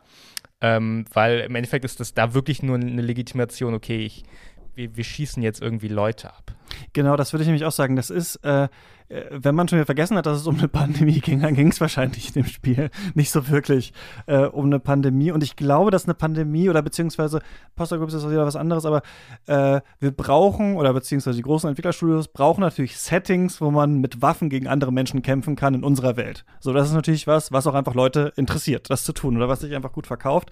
Und da haben wir natürlich einerseits die Möglichkeit, man macht ein Kriegsspiel und andererseits braucht man halt andere narrative Kniffe. Und bei Zombies ist es natürlich zum Beispiel halt äh, total super für für. Du kannst jetzt ein Spiel machen, okay, es ist in London, wir wollen in London Zombies haben, fertig, irgendwie, weiß ich nicht, äh, Zombie U oder so, weiß nicht, ob das da spielt, aber könnte auf jeden Fall äh, äh, so sein. Also wir haben diesen Unterschied, natürlich ist es auf Gameplay oder ist es eventuell nur auf Narrationsebene. Und ist das immer nur schlecht, wenn es auf einer der beiden Ebenen ist?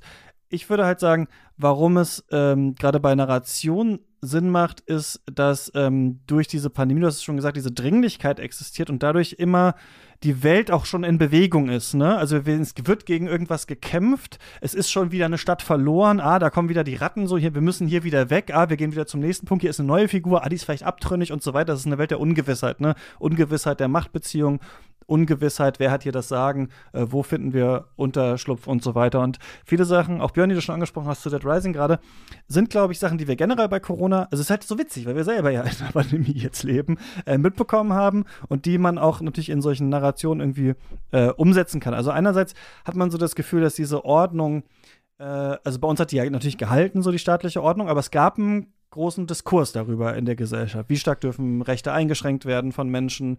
Ähm, wie stark ähm, soll man sich daran halten, was die Regierung sagt und so weiter und so fort. Und das ist was, was bei Plague Tale auch stattfindet, würde ich sagen, dadurch, dass es diese Kirche gibt und halt dieses Militär eigentlich, also diese beiden Gruppen eigentlich, ne, die natürlich die es auch schon vorher gab, aber man merkt so ein bisschen, dass die natürlich auch so die Gunst der Stunde nutzen, was bei Plague Tale noch stärker ist sogar.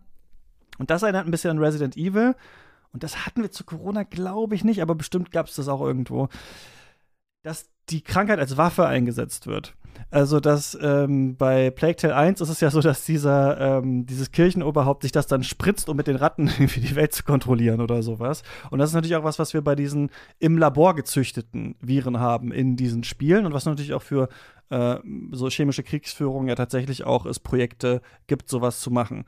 Und dann diese Verschwörungsideologie-Seite, ne? Die haben wir auch bei Plague Tale auch ganz stark. Also wir merken, finde ich, in diesen Spielen, wo wir jetzt die Kinder spielen, dass die Erwachsenen nicht so richtig wissen, wie die Pandemie funktioniert eigentlich. Ne? Also manche glauben äh, an die Kirche, andere ziehen sich zurück. Es gibt diese, dieser Moment des Abstreitens, dass es überhaupt nicht existiert. Das sehen wir hier und das also die haben bestimmt auch die Pest von Camus gelesen und das ist auch so, ne? Also in diesem berühmten Buch von Albert Camus ist es auch so, dass die Pest eine Stadt äh, befällt und dann es unterschiedliche Arten gibt, zu reagieren. Dadurch kann man, finde ich, in solchen Sachen und natürlich aber auch in so Zombie-Spielen, ich meine, Walking Dead war dafür ganz bekannt, auch unterschiedliche Herrschaftsformen zeigen, ne? unterschiedliche Enklaven von Menschen, die irgendwo ähm, existieren, unterschiedliche Settings. Und durch diese, diesen Zeitdruck hat man einen Grund, so durch die Welt zu reisen. Und jede Person kann immer der Feind sein. Das haben wir bei Zombie-Filmen ganz stark. Ähm, dass alle so davon befallen können. Also ich habe das Gefühl, man hat auch einen leichten Hebel für narrativen Twist ist sofort, jemand wird befallen einfach und ist dann halt tot, ne? Weil die Seuche äh, kann quasi jeden attackieren und deswegen kann es immer sein, dass man Leute, die man lieb gewonnen hat, irgendwie dann wieder äh, äh zurücklassen muss und so weiter. Und äh, vielleicht noch würde ich sagen, eine Sache, die du auch, glaube ich, gerade angesprochen hast, ähm, Björn, wo es ja, glaube ich, bei Pathologic dann auch drum geht, da kannst du dann vielleicht gleich noch mal ein bisschen was erzählen, Daniel, ist, dass Ärzte und Medizin so wichtig werden. Ne? Also bei ähm, Albert Camus, Pest ist ja ein Arzt die Hauptfigur.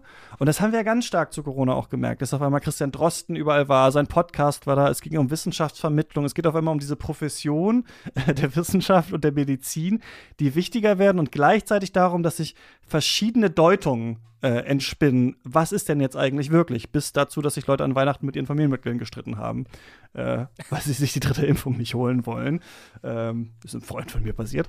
Ähm, und äh, da, das ist auch ganz stark drin. Das haben wir auch bei The Plague Tale, dass wir so unterschiedliche heidnische Gruppen haben, die das alles anders sehen und sie sogar die Pest anbeten und sowas. Also zumindest auf narrativer Ebene, glaube ich, kann man ähm, mit dem Setting viel machen. Ich weiß aber nicht, wie es bei äh, äh Pathologic ist, ähm, in, in, in welcher äh, Richtung dieses Spiel geht. Darf ich kurz? Endlich.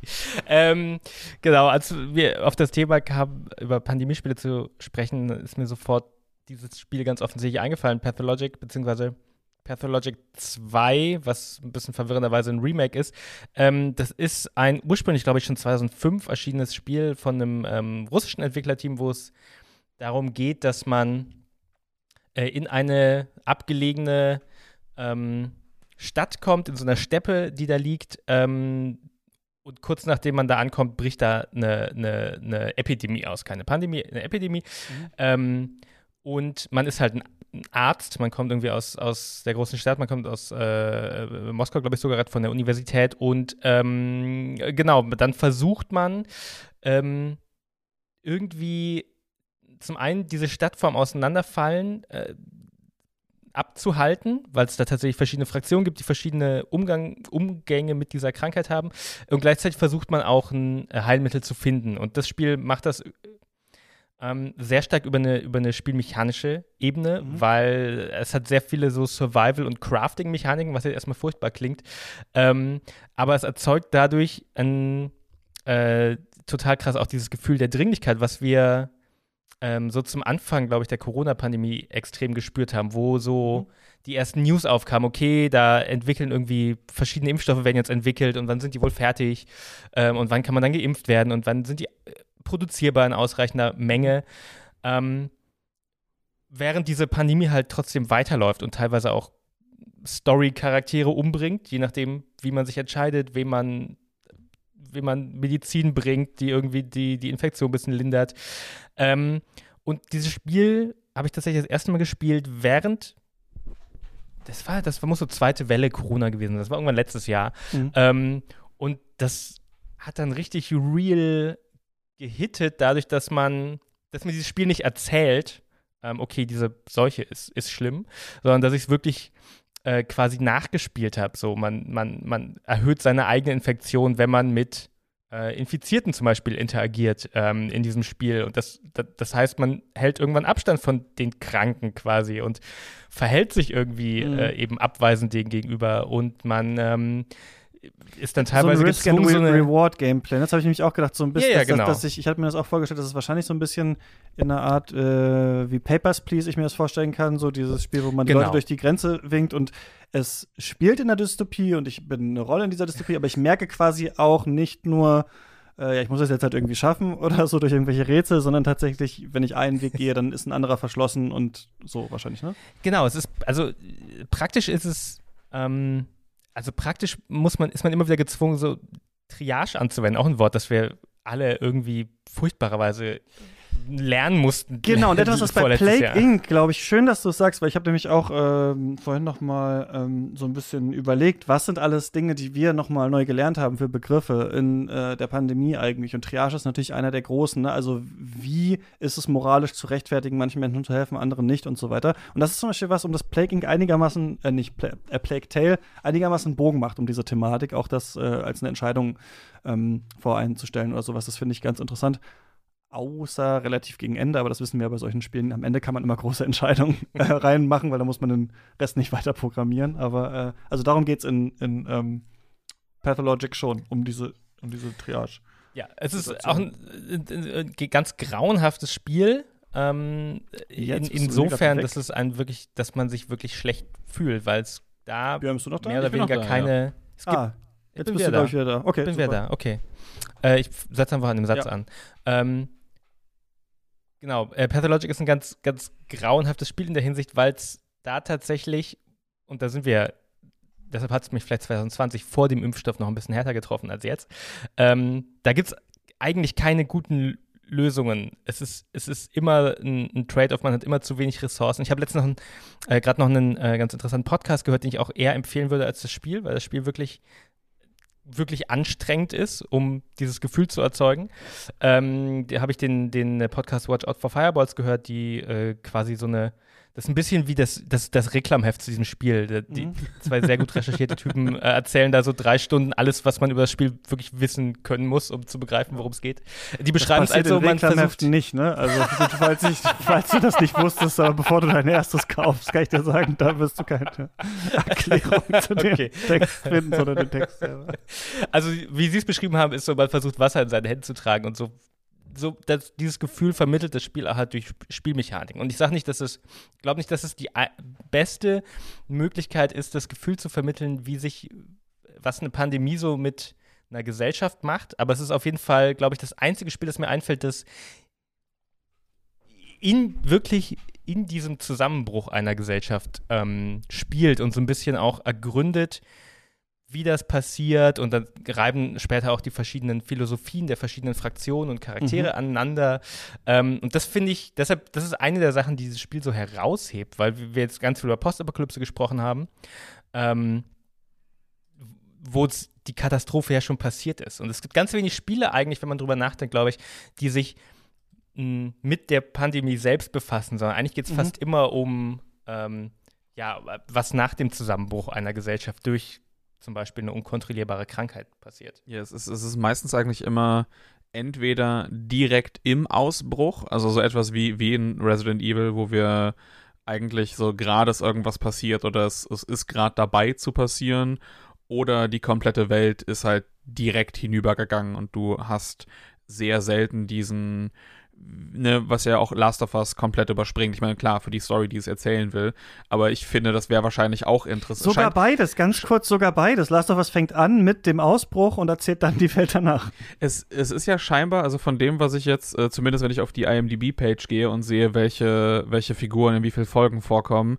dass ja die, die Serie scheinbar viel mit Rückblenden arbeiten wird und dann aus dieser tatsächlichen Zeit, äh, wo, also vor, also quasi zwischen dem Opening und dem, wo das, wo das Spiel dann nachher ansetzt, 20 Jahre später irgendwie stattfindet.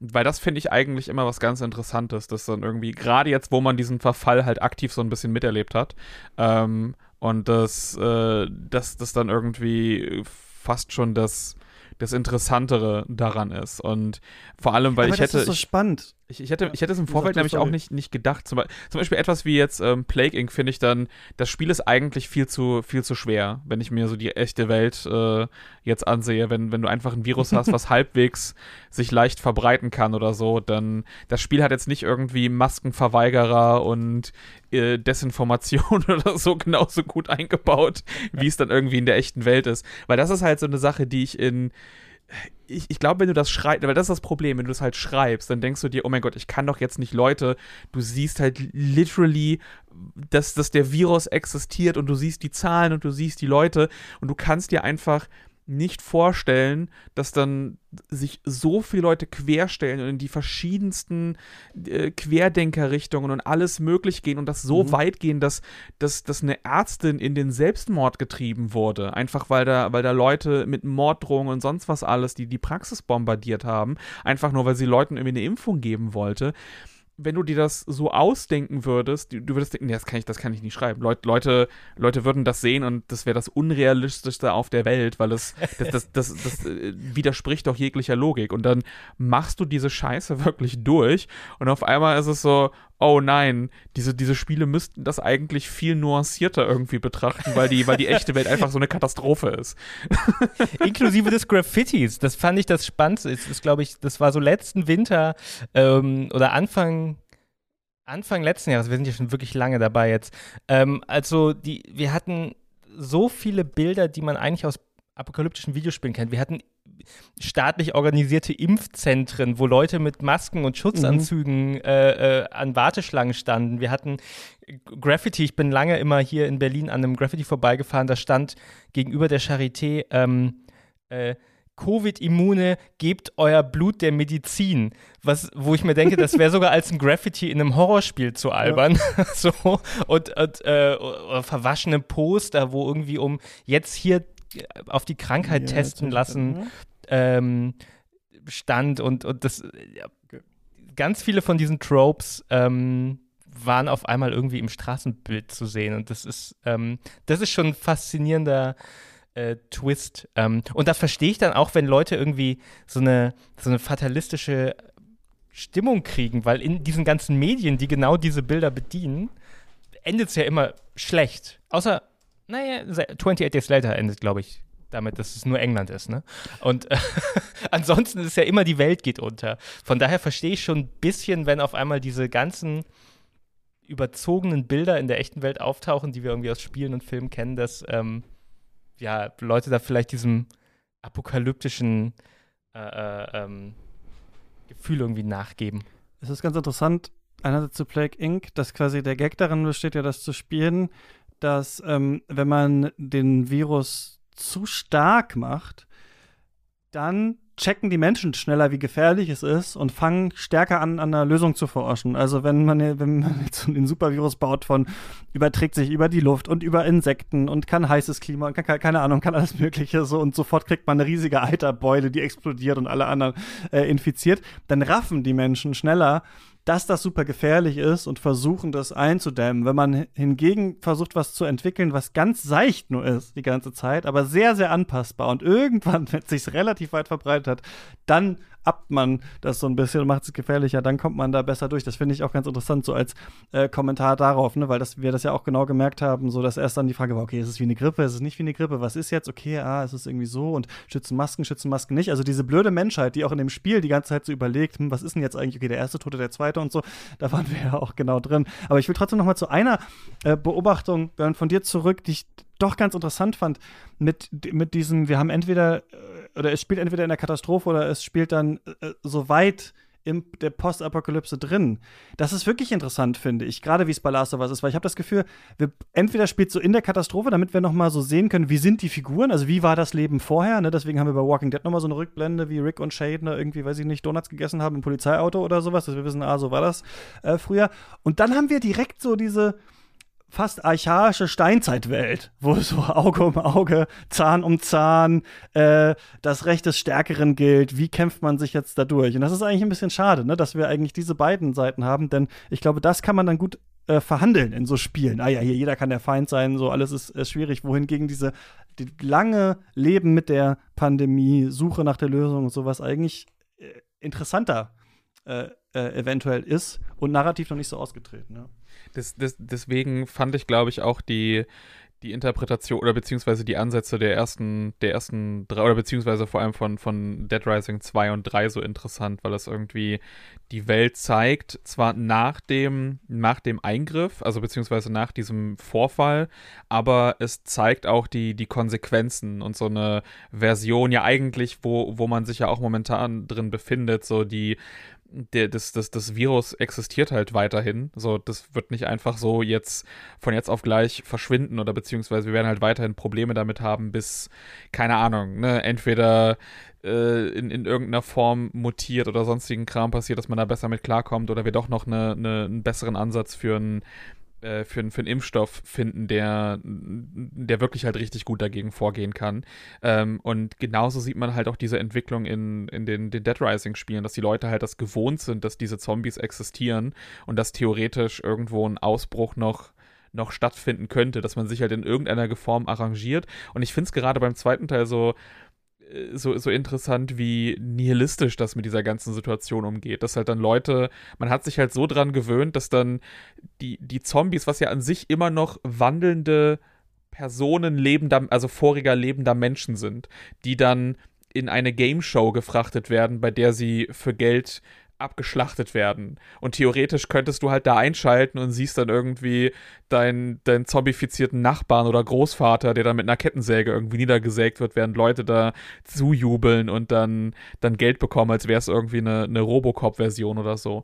Das fand ich eigentlich immer super interessant und ich finde, da könnte man noch so viel mehr machen. Also entweder wirklich in diese diese Robocop-Satire äh, rein, reinsteigen und halt so richtig eine richtig starke Satire daraus machen oder zumindest äh, oder, oder versuchen das eben dann auch aus so einer realistischeren Perspektive betrachten. Weil gerade was Zombies betrifft, ist es so, ich kann mir auch ehrlich gesagt nicht, nicht wirklich vorstellen, dass mit der kompletten Militärgewalt, die wir besitzen, dass dann einfach die komplette USA, also der hat ja jeder, jeder Haushalt hat ja 300 Schusswaffen oder so. Ich kann mir einfach nicht vorstellen, dass da von mir nichts, dir nichts, die Zombies die, die Welt äh, über, übermannen, aber es wird wahrscheinlich wahrscheinlich eher so eine Hybridfunktion sein oder so. Und diese Stories, dass die nirgendwo erzählt werden und das einzige Fitzelchen, was ich davon sehe, ist in einem Comedy-Horrorspiel Dead Rising. Das ist, dass ich das immer als positives mhm. Beispiel nehmen muss, finde ich so seltsam.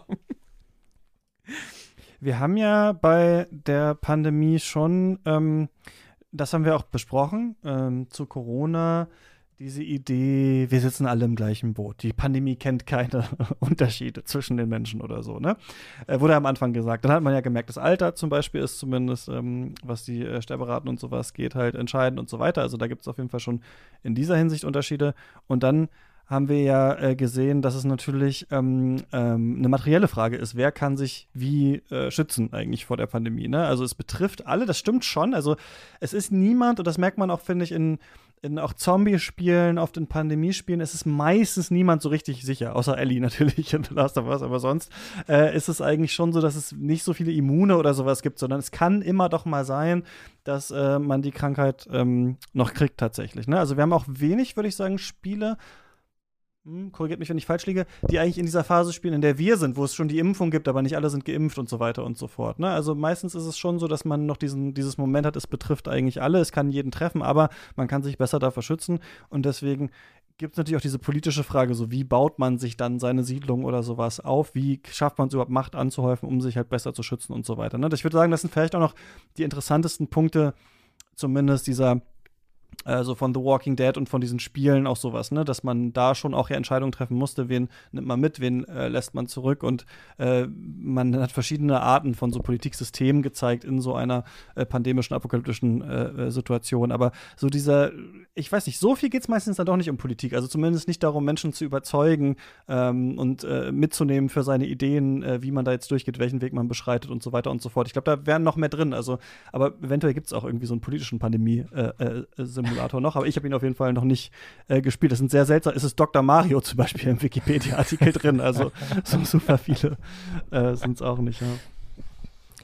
Ich, ich ähm, ich habe meinen Faden verloren, wo ich gerade ansetzen wollte. Scheiße. Sorry. Nee, komm nicht wieder. ah, doch, doch, doch, doch, ich hab's wieder. Sorry, meine Güte. Man so, muss immer sagen, dass man nicht hat, dann kommt er, finde ich meistens, ja.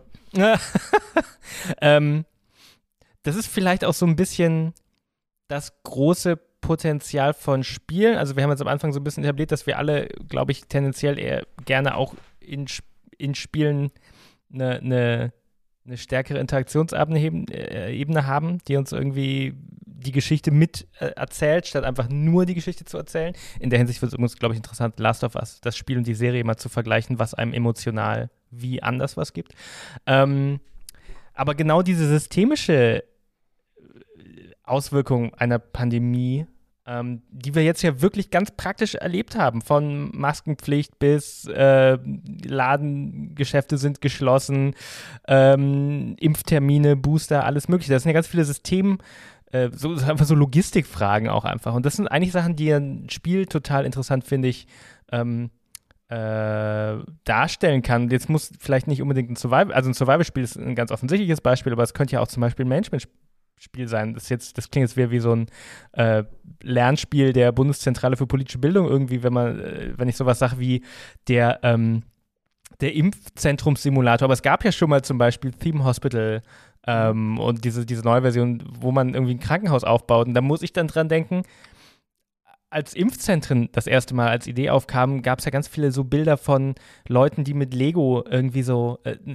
aufgebaut haben, wie könnte ein optimiertes Impfzentrum aussehen, damit man möglichst schnell möglichst viele Menschen sicher impfen kann. Solche Sachen. Das ist ja, da gibt es ja totale Schnittmengen eigentlich. Und ich frage mich, ob da nochmal eine No pun intended Welle kommen wird, jetzt wo so ein bisschen reingesickert ist, so eine echte Erfahrung ähm, damit, was eine Pandemie mit einer globalisierten äh, Gesellschaft macht, im Gegensatz zu, ja, unsere letzten Vergleiche waren ja so Horrorgeschichten von der Pest und vielleicht mal von der spanischen Grippe irgendwie. Mhm. Das ist ja, das, das war ja abstrakt. Das war ja, das war ja wie so eine Gruselgeschichte aus Plague Tale im Endeffekt wieder, ne?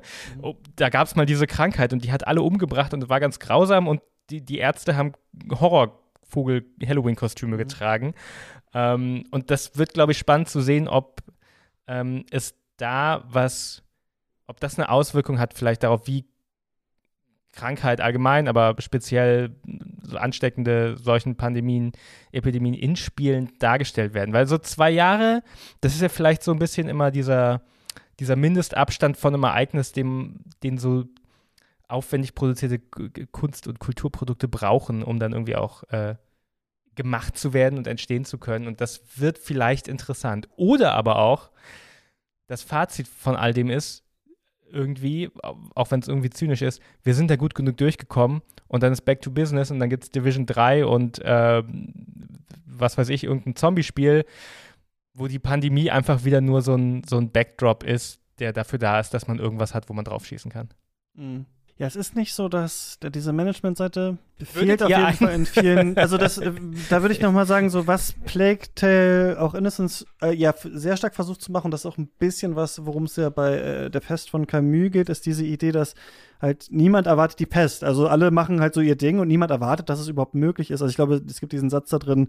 Ähm, Niemand erwartet die Pest und den Krieg eigentlich in so in seiner Lebzeit, dass das jetzt, dass der jetzt kommt und dass der jetzt wirklich da ist und dass der wirklich da bleibt, weil das so was Absurdes hat. Und da hat unser Leben dann auch immer die Möglichkeit, so ins Absurde äh, zu kippen. Und Plague Tale versucht es immer ganz doll aufzubauen, ne? Also auch ja, das ist ja so unangenehm, diese Spiele, immer wenn die visuell aufwendiger werden, werden die ja auch so unglaublich kitschig, ne? Also dann ist es so halt gut und Ruhe heißt dann aber auch, der Wind weht und die Musik kommt und die Blumen und die Windräder und äh, die Fiedel spielt und wir gehen über den Markt und guck mal, Amicia, da hast du ein Riesenrad oder so ein Scheiß. Und dann ist gerade wieder, nein, es gibt wieder alles, die Pest, die Ratten, ah, ich bin krank, ah, ich, brauch, ich muss, du musst jetzt hunderten erwachsenen Männern irgendwie die Augen ausstechen mit, deinem, mit deiner Schleuder, damit wir das jetzt so hin und her bekommen. Aber diese Alternierung ist ja immerhin etwas, was vielleicht nicht so oft in diesen auch Zombie-Spielmäßigen Sachen drin ist, dass wir wirklich auch lange äh, Strecken dann wieder haben, in denen es sich wieder eigentlich so ein bisschen entspannt und sowas. Und das kann man auf jeden Fall, ähm, das ist ja auf jeden Fall so ein bisschen abgebildet, aber es stimmt der, auf der Handlungsseite nicht. Und ein Gedanke, den ich dauernd habe, und ich weiß gar nicht, ob ich überhaupt wirklich ein komplexes Spiel will oder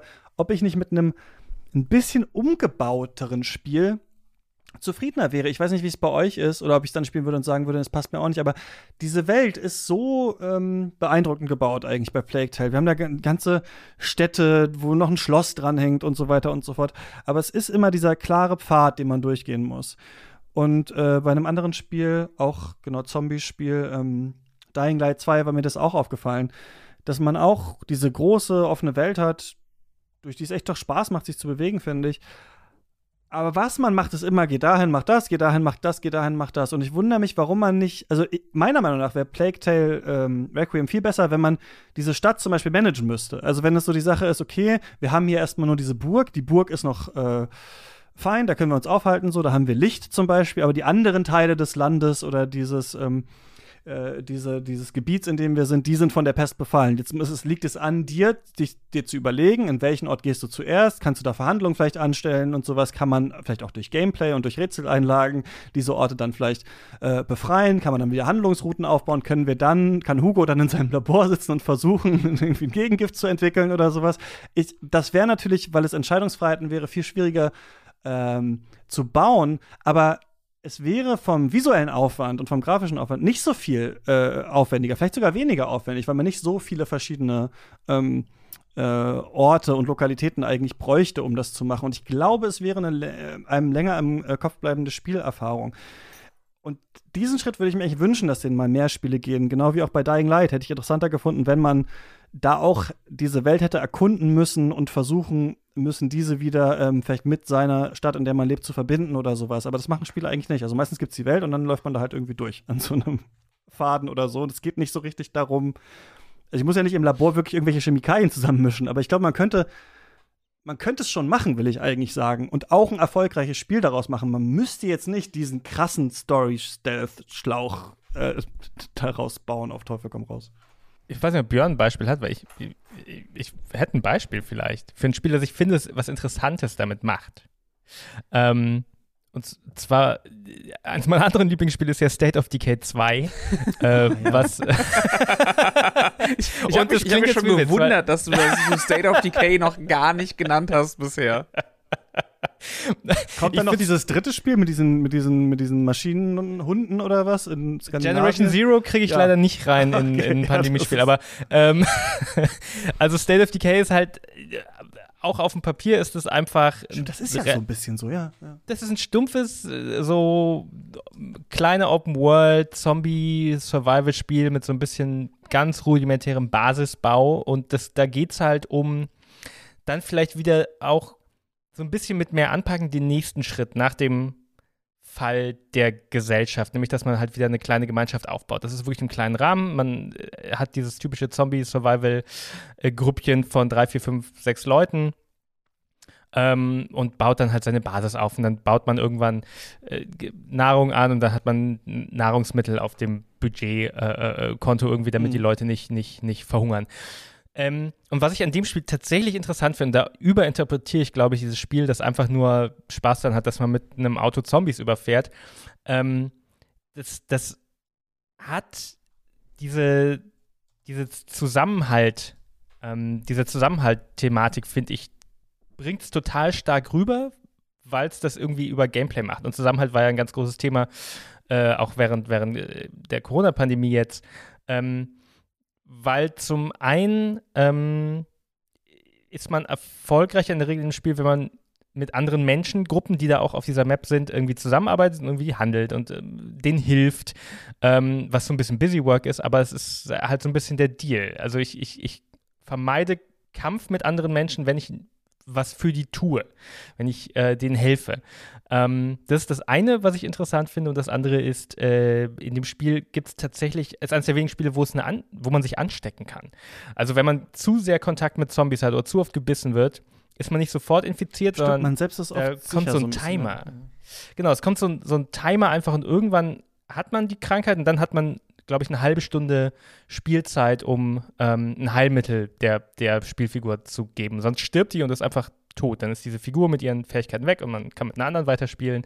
Ähm, das, das sind so zwei ganz kleine mechanische Twists in, in einem objektiv irgendwie relativ durchschnittlichen Zombie-Action-Spiel, ähm, die ich aber, die mit mir persönlich irgendwie äh, mehr anstellen, als wenn mir ähm, eine Motion Capture animierte Figur sagt, wir müssen jetzt als Gesellschaft zusammenhalten oder wir müssen Opfer bringen oder äh, ich muss jetzt ganz dringend dieses ähm, Heilmittel finden, damit du nicht stirbst. Mhm. Ähm, wenn ich das einfach selber machen muss. Und das ist jetzt wieder diese die müßige Diskussion, so ein bisschen, äh, die ich immer anstoße.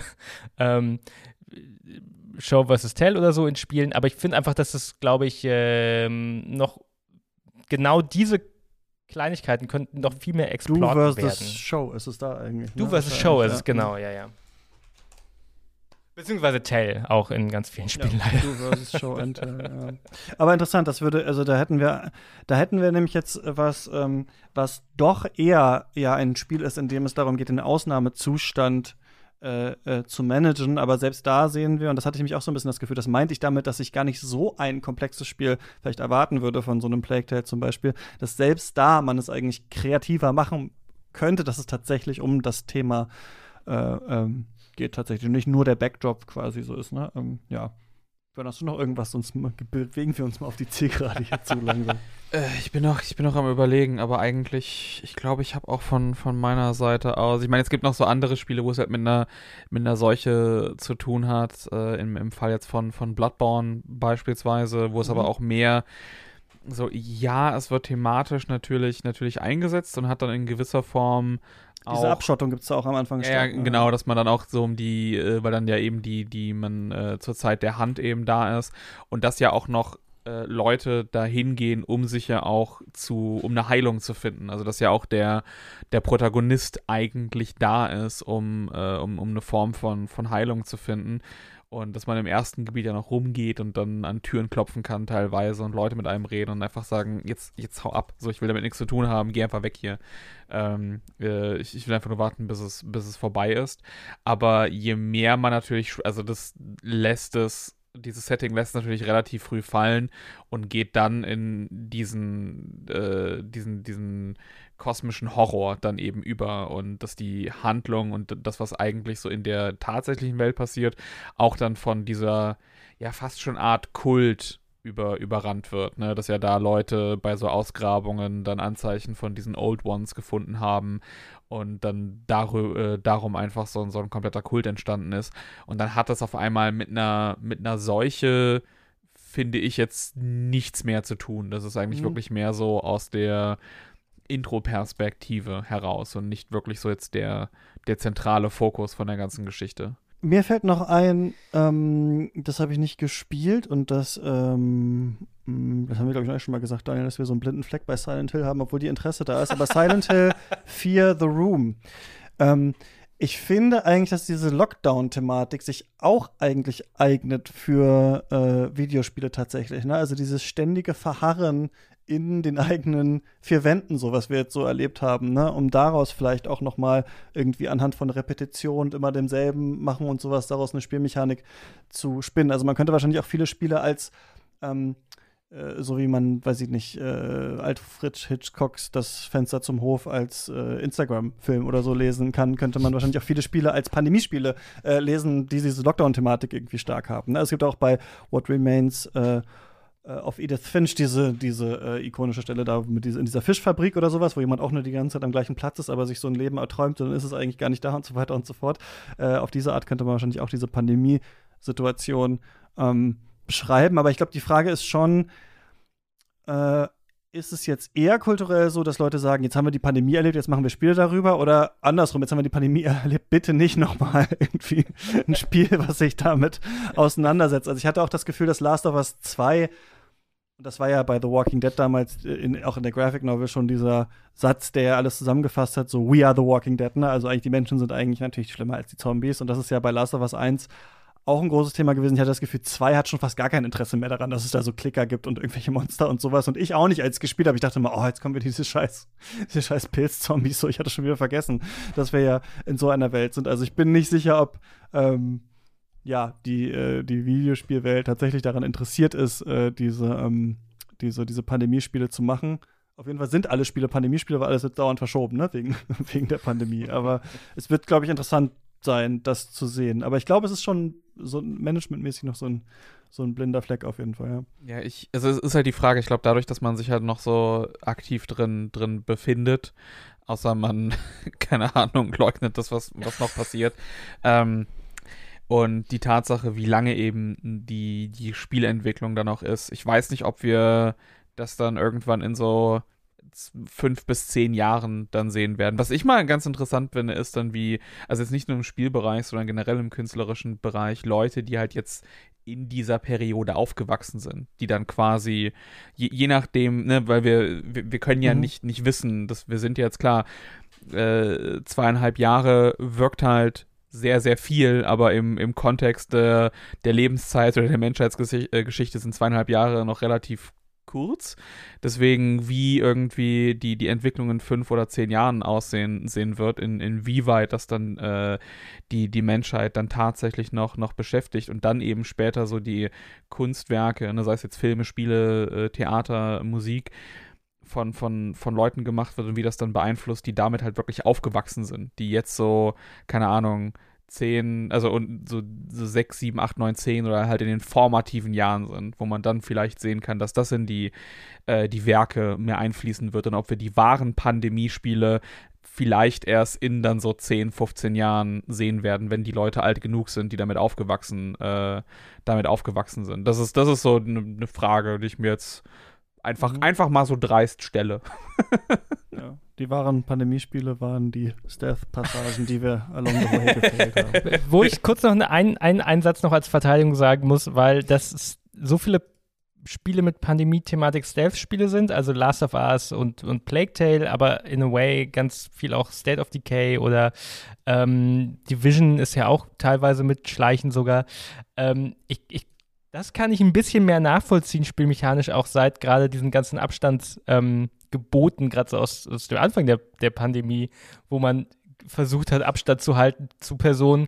In einem, in einem Abstand, wo Videospielwachen in der Regel schon ihre, ihren Sichtkegel nicht mehr haben. Also, äh, das fühlte sich teilweise ein bisschen an wie wie Schleichen in einem Videospiel. Haben die Leute in Frankreich nicht so Fake-Hunde? Also man durfte, glaube ich, in Frankreich mit dem Hund raus und dann hatten die so Fake-Hunde an der Leine. Das ist ja fast schon diese Box von der Pappkarton, ja.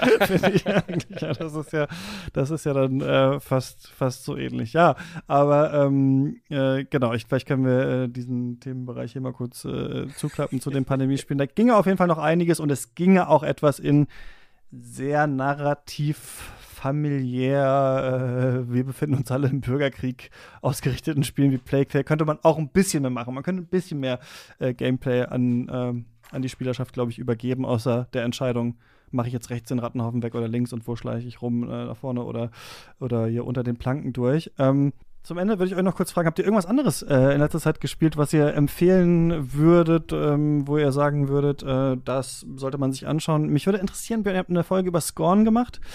Scorn ist so ein HR Giga ins, äh, inspiriertes Ego Horror-Puzzle-Spiel, das ich angefangen habe, äh, bis dann mein Steam Deck abgeschmiert ist. Da habe ich mir auch da ein Let's Play angeguckt, wie es zu Ende gegangen ist. Und ähm, es wurde sehr gescholten dafür, dass es ähm, gameplay-technisch doch so eintönig ist. Aber ich fand das sehr beeindruckend, muss ich sagen, alles, was ich gesehen habe und auch was ich gespielt habe. Die Kämpfe sahen nur später sehr nervig aus. Bis zu denen bin ich nicht gekommen. Ich weiß nicht, wie du das fandst. Ich, ähm, ich, ich hatte ähm, ich glaube, letzte Woche hatten wir die Podcast-Aufnahme dazu gemacht. Und der Podcast ist, also jetzt, wo wir das jetzt äh, gerade hier aufnehmen, am, am, heutigen Tag erschienen. Und obwohl wir anderthalb Stunden fast über dieses Spiel gesprochen haben, hatte ich noch so einen, ich will nicht sagen, so therapeutischen Redebedarf, einfach alle meine Probleme, die ich mit diesem Spiel habe und die ich nur darüber nachgedacht habe, wo ich nochmal kurz zurückgegangen bin, das nochmal zu überprüfen, dass ich tatsächlich gestern noch eine halbe Stunde ein eigenes Video aufgenommen habe, wo ich mich, wo ich mich nur über die Probleme von dem Spiel beschwere. Ähm, es ist ein audiovisuelles Meisterwerk auf der Ebene. Spielerisch ist es eine absolute Katastrophe, sowohl was das Kampfsystem als auch die, die, die Rätsel betrifft. Und vom, vom kompletten Speichersystem will ich gar nicht erst anfangen. Das ist also mit eines der, der nervigsten Spielerfahrungen, die ich seit, seit langem hatten, äh, seit langem hatte. Und die Tatsache, dass das dass die restliche Erfahrung davon, dieses einfach nur durchgehen durch die Welt und das alles erleben und das anzusehen und eben auch zu hören, so fantastisch ist. Ich weiß nicht, das macht einfach noch mal schlimmer. Mhm. Ja, fand ich auch auf jeden Fall ja, äh, ähm, spannend an diesem Spiel. Es ist so ein bisschen so, als wäre man in so einem super abgefahrenen Horrortraum und dann müsste man immer so Doku lösen auf einmal und fragt sich mal, was ist denn ja, jetzt ist einfach so, muss ich denn jetzt das machen? Ich, ja. ich, dachte, ich dachte, es würde am Anfang mehr in so eine Riven-Mist-Richtung, also vor allem Riven eher so in die Richtung gehen, Ja. nach, bei dem ersten Puzzle. Und dann hat sich aber rausgestellt, nee, es sind einfach nur es ist ein Horrorspiel mit Professor Layton Puzzlen, aber halt schlechten Professor Layton Puzzlen. Eher so die Puzzle, die man, weißt du, so am, äh, wenn man so in den Urlaub fliegt und dann, ah, ich brauche noch irgendwas zu tun, dann hole ich mir mal so ein Rätselbuch. Und da PM so, Logiktrainer, ja. ja, ja, so, so, auf, so auf dem, auf dem Level, aber dann einfach in, in der HR-Giga-Welt. Das ist. Und trotzdem muss ich sagen, fand ich das, äh, zu dem, was ich gesehen habe und gespielt habe an diesem Spiel, trotzdem irgendwie interessant, dass es so komisch clasht. Also, dass man in dieser ekligen, fleischigen Body-Horror-Welt ist, sich auch selber äh, zerstümmeln muss. Andere, ich habe selten ein Spiel gesehen, das so viel mit Misshandlung, auch körperlicher Verstümmelung arbeitet und dann diese seltsamen äh, Rätsel. Also, ich fand das, äh, Das ist, war doch sehr angetan. das Also, ich würde auf das- jeden Fall empfehlen, sich das mal anzuschauen. Nicht unbedingt vielleicht zu spielen Das selber, aber das- für Leute, die sich für Body-Horror interessieren, auf jeden Fall mal Das reinschauen. ist nämlich das, das, äh, das, das Perplexe daran, was wir eben auch im Podcast selber dann festgestellt haben, ist, dass wir, dass wir beide uns die meiste Zeit nur über das Spiel beschwert haben, aber am Ende halt sagen mussten, so wenn man sich halt fragt, so hat es sich denn trotzdem gelohnt? Und dann so, ja, also obwohl ich so einen Stress mit dem Spiel hatte, hat es sich dennoch gelohnt, weil ich halt, also gerade das Ende vom Spiel und was da passiert und, und Mhm, ja. was man eben auch dann tatsächlich so ein bisschen machen muss, ähm, dass das so einzigartig ist und einem so hängen bleibt, dass ich dann sage, es war trotzdem irgendwie wert, sich durch den Rest durchzuquälen und ich, ey, ich bin jemand, der der, der mag, also ich, ich habe mehrere Spiele wie Drakengard oder so, wo ich Stockholm-Syndrom verspüre. Also wo ich weiß, das ist einfach nur eine Qual gewesen teilweise. Aber weil ich mich da durchgequält habe und das dann zu dem Horror der Spielwelt gepasst hat, war es dann Mhm. irgendwie faszinierend. Das Daniel Ziegner Pathologic 2 Syndrom. war es dann irgendwie auf, auf so einer Ebene in, interessant und äh, das, deswegen, das ist immer noch, also gerade wenn man es halt im, ich würde es glaube ich niemals für diese 40 Euro, die es halt momentan kostet, empfehlen, Nee. aber im Game Pass ist es halt wirklich äh, so ein Ding, wo ich sage, das, das, das, das ist da genau richtig, also da bin ich, genau für sowas bin ich froh, dass es den Game Pass gibt, dass man da, weil ich glaube, wenn ich 40 Euro dafür gezahlt hätte, wäre ich angepisst gewesen, aber so im Game Pass bin ich einfach nur genervt gewesen von den, von den Mechaniken und den Rätseln, aber ich war froh, dass ich es gespielt habe. Dann ist du noch eine Empfehlung. Oder wäre das überhaupt eine Empfehlung? Ich habe dir das aufgedrückt, aber. Ah, ne, ne Empf ich, ich wollte jetzt eigentlich gerne was, was so rausposaunen in die Welt und jetzt bin ich nochmal durchgegangen und das tatsächlich fast alles, was ich in letzter Zeit gespielt habe, doch sehr, sehr ernüchternd war. Ähm, ich glaube, das Beste, das Beste aus letzter Zeit war Roller Drome. Das war, das war so ein Spiel, wo ich sage, das wird garantiert auf meiner Top 10 Liste landen. Das, äh, das, Mhm. das Tony Hawk, beziehungsweise das Aggressive Inline äh, mit Waffen, als Aggressive Inline als Arena-Shooter. Genau, man macht Tricks und äh, lädt dabei nach und sowas. Ich fand es ein Genau. bisschen janky so, als ich gespielt habe und bin dann irgendwie so ausgestiegen nach Mission 4, hatte aber Lust, mir das nochmal anzuschauen äh, schauen bis zum Ende. Dich hat's begeistert? Ich fand's, ich fand's hervorragend. Also es gibt so ein paar kleine, kleine Fehler oder äh, was heißt Fehler, aber beziehungsweise so äh, Probleme, die ich damit habe, wo ich aber immer ich, ich kann zumindest nachvollziehen, warum sie warum die Entscheidung getroffen wurde und warum es da so Kompromisse gab. So das, was ich bei, bei Scorn nicht nachvollziehen konnte. Ich glaube, das finde ich immer am frustrierendsten, wenn ich so Problematiken in einem Spiel sehe und dann Ich dann, verstehe. dann warum- versuche mir so Szenarien im Kopf zu erstellen, warum die, die Entwickler auf diese, auf diese Idee gekommen sind oder warum das dann letztendlich so ist, wie es ist. Und bei, bei Roller Drum kann ich das halt bei wirklich allem nachvollziehen. Äh, oder zumindest, ja, okay, ich kann mir schon vorstellen, dass jetzt die extra Ebene jetzt nicht dran gedacht wurde. Okay, es ist schon, ist schon verständlich. Aber bei Scorn war es einfach so, ich kann mir nicht vorstellen. Also außer dass das hat nicht einen einzigen Playtester gesehen und jeder einzige Playtester, der was Negatives gesagt hat, wurde aus dem Studio rausgeschmissen.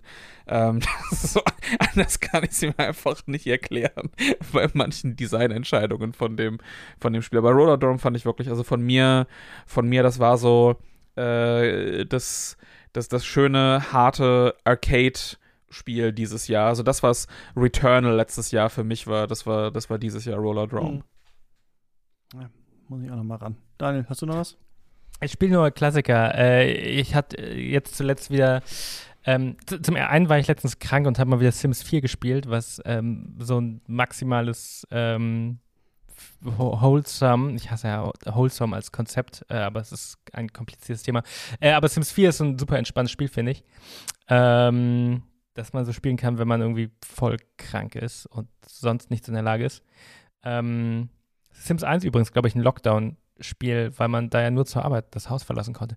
Ähm, und, äh, nee, aber was ich wirklich viel gespielt habe, war äh, XCOM 2 mal wieder und äh, auch das Add-on äh, War of the Chosen. XCOM äh, ist, äh, haben wir vorhin sogar schon erwähnt, das ist kurz, ähm, ein äh, rundenbasiertes Strategiespiel, wo man ähm, im ersten Teil noch die Alien-Invasion abwehren muss und im zweiten Teil, der beginnt damit, dass man verloren hat quasi. Ähm, Ah. Und dann ist man die Untergrund-Guerilla. Im Grunde ist man eine Terrorgruppe, die gegen die Alien-Regierung auf der Erde ähm, versucht, die zu stürzen. Ähm, und da habe ich wieder sehr viele Stunden drin verbrannt. Ähm, und es ist immer noch ein, immer noch ein sehr gutes Spiel, auch wenn ich endgültig zum Schluss gekommen bin, dass die Serie äh, mit jedem Teil ein bisschen verliert, diese Reboot-Serie.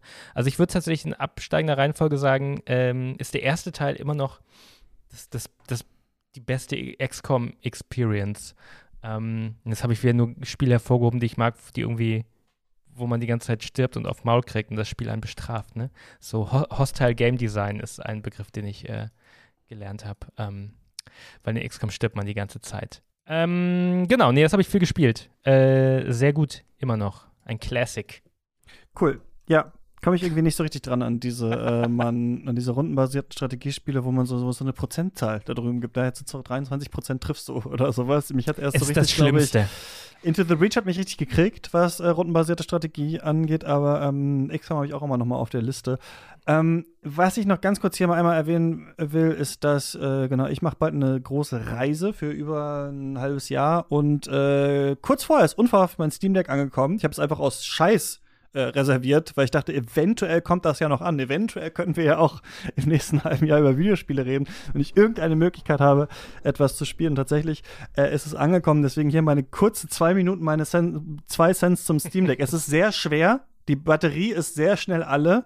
Es ist gleichzeitig ein ein unglaubliches Wunderwerk, diese Konsole, wie ich es noch nicht erlebt habe. Also ähm, es gibt Mittel und Wege, um alles, was ihr euch vorstellen könnt, äh, darauf äh, zu spielen. Spiele, die wir uns seit Ewigkeiten von Nintendo noch mal als Remakes wünschen. Metroid Prime Trilogie zum Beispiel mit Doppel, Double Stick Steuerung in HD und sowas. Alles Mögliche ist äh, ist darauf irgendwie spielbar und vor allem was so toll, also was ich wirklich nur, was ich unbeschreiblich finde, ist, dass man etwas hat, was diese Mischung ist, die ich noch nie erlebt habe, dass es sich auf der einen Seite in dem einen Betriebssystem wirklich anfühlt wie eine Konsole, so einfach zu verstehen ist, also jemand geben kannst, hier willst du eine Runde Stadio Valley spielen, bitteschön, und gleichzeitig so offen ist. Also, dass sie einfach sagen, ja, ihr könnt unser Dock kaufen, aber ihr könnt euch auch jeden USB-C-Hub kaufen, den es einfach gibt für 15 Euro. Und dann geht es einfach. Und das heißt, man kann einfach zum Beispiel, was wir gemacht haben, dieses Steam Deck mit so einem USB-C-Hub an Beamer anschließen,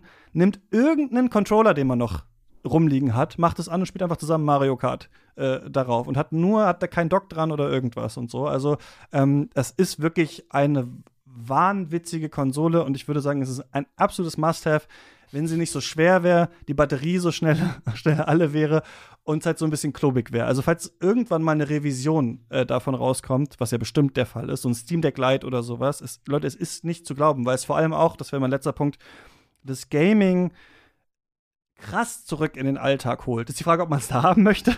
Aber ähm, es ist tatsächlich so, dass man halt, äh, weiß ich nicht, dass äh, irgendwie, dass da halt mal rumliegt, man spielt mal eine Runde, weiß ich nicht, äh, irgendein Spiel äh, zeigt es einer anderen Person, äh, die da ist, ey, wollen wir das mal zusammen spielen oder sowas. Es hat nicht, es hat null mehr dieses, ich setze mich vor den PC oder ich setze mich vor die Konsole oder ich nehme den Fernseher in Beschlag oder sowas Gefühl, sondern alles Mögliche läuft darauf, ob es halt irgendwelche AAA-Sachen sind oder halt ganz alte Spiele, die ihr fr früher mal, wenn man so denkt, ah, ich würde mal wieder gerne Splinter Cell Chaos Theory spielen oder sowas. Zack, äh, Steam Key irgendwo geholt oder auf Steam gekauft, so äh, drauf gemacht und sowas. Das ist wirklich ähm, toll, sich das technisch mal reinzufuchsen, was auch alleine, was die Steuerungsmöglichkeiten geht, aber andererseits so in seiner eigenen Spielhistorie zu graben und denken, ach, das würde ich gerne noch mal spielen, kriege ich das da irgendwie drauf und sowas. Also es war wirklich so ein bisschen wie äh, so eine Mischung aus kleines Kind an Weihnachten und so, Vater ist in der Autowerkstatt und schraubt wieder an irgendwas rum. So, ich werde gefragt, was machst du? Und so, ach nix. Ich versuche, ich versuche Castlevania Order of Ecclesia zum Laufen zu bringen. Lass mich in Ruhe.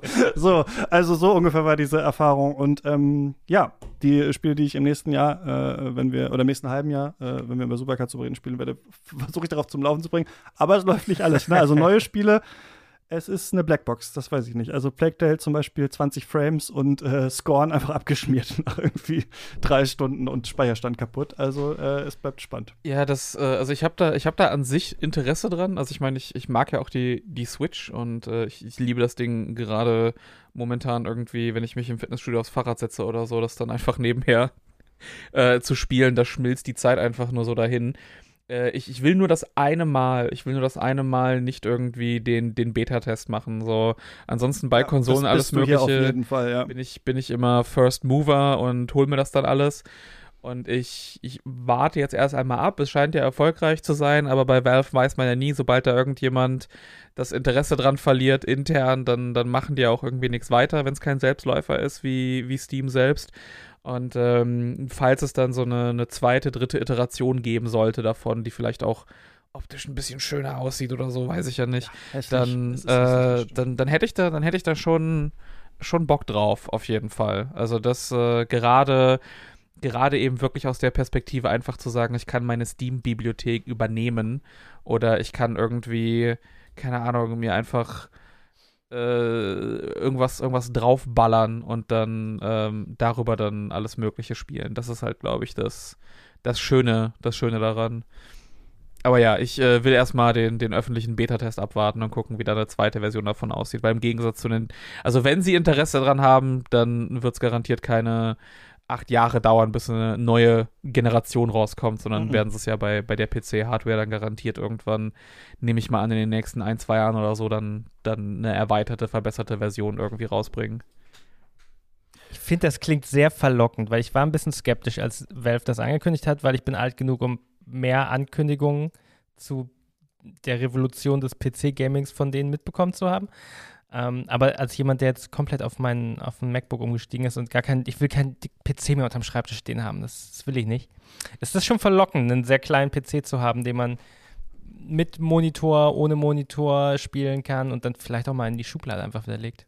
Ja, ist so ein bisschen so, als könnte man die Switch halt direkt anschließen, ne? Äh, dann ohne dieses Dock so mit rumzuschleppen und so. Es ist schon irgendwie sehr, ähm, sehr toll. Aber ja, ich würde auch jedem, also bei mir hat es jetzt wirklich in meine Lebenssituation einfach perfekt reingepasst. Es war wirklich so, okay, hopp oder top, okay, da ist es jetzt, äh, kann man dann ab und zu mal äh, noch was spielen. Aber ähm, ja, auf, auf das nächste Ding warten, auf jeden Fall. Aber auch, wisst ihr, es gibt ganze iFixit-Guides online, ne, wie man es auseinanderschraubt, wie man die Sachen. Also ich habe das noch nie, ich, das kenne ich irgendwie nicht. Dass eine Konsole rauskommt und die sagen, ihr könnt da Windows drauf machen, ihr könnt das, ihr läuft Game Pass, ihr könnt das alles auseinandernehmen, ihr könnt das, ist uns scheißegal, so, weil ihr trotzdem genug Geld auf Steam lasst. Das finde ich irgendwie sehr äh, angenehm mal. Und es hat die Switch direkt ganz schön doll entwertet. Also, wo man jahrelang dachte, oh, hoffentlich kommt es nochmal für die Switch, ist es jetzt, ja, ist mir egal.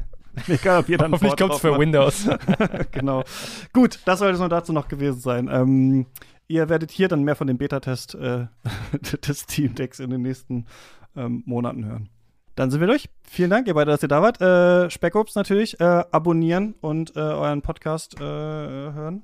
Genau, Direkt Ingram Radio, der beste. Horrorspiel-Podcast der Welt. Auch der, zumindest einzig, einzig Deutsche, aber deswegen sind wir auch der Beste bei Default. Das ist gut. So nischig, dass man direkt der Einzige ist. man der Beste. Man muss sich nur das richtige Feld aussuchen, dann, dann, dann ist man, dann kann man auch, dann kann man auch der Beste daran werden. Ja. Und äh, superlevel.de lesen und Cuts hören. Nächste Folge, äh, schon Dezember. Schauen wir wahrscheinlich zurück aufs Spieljahr. Bis dahin, viel Spaß äh, beim Spielen. Macht's gut. Ciao. Ciao.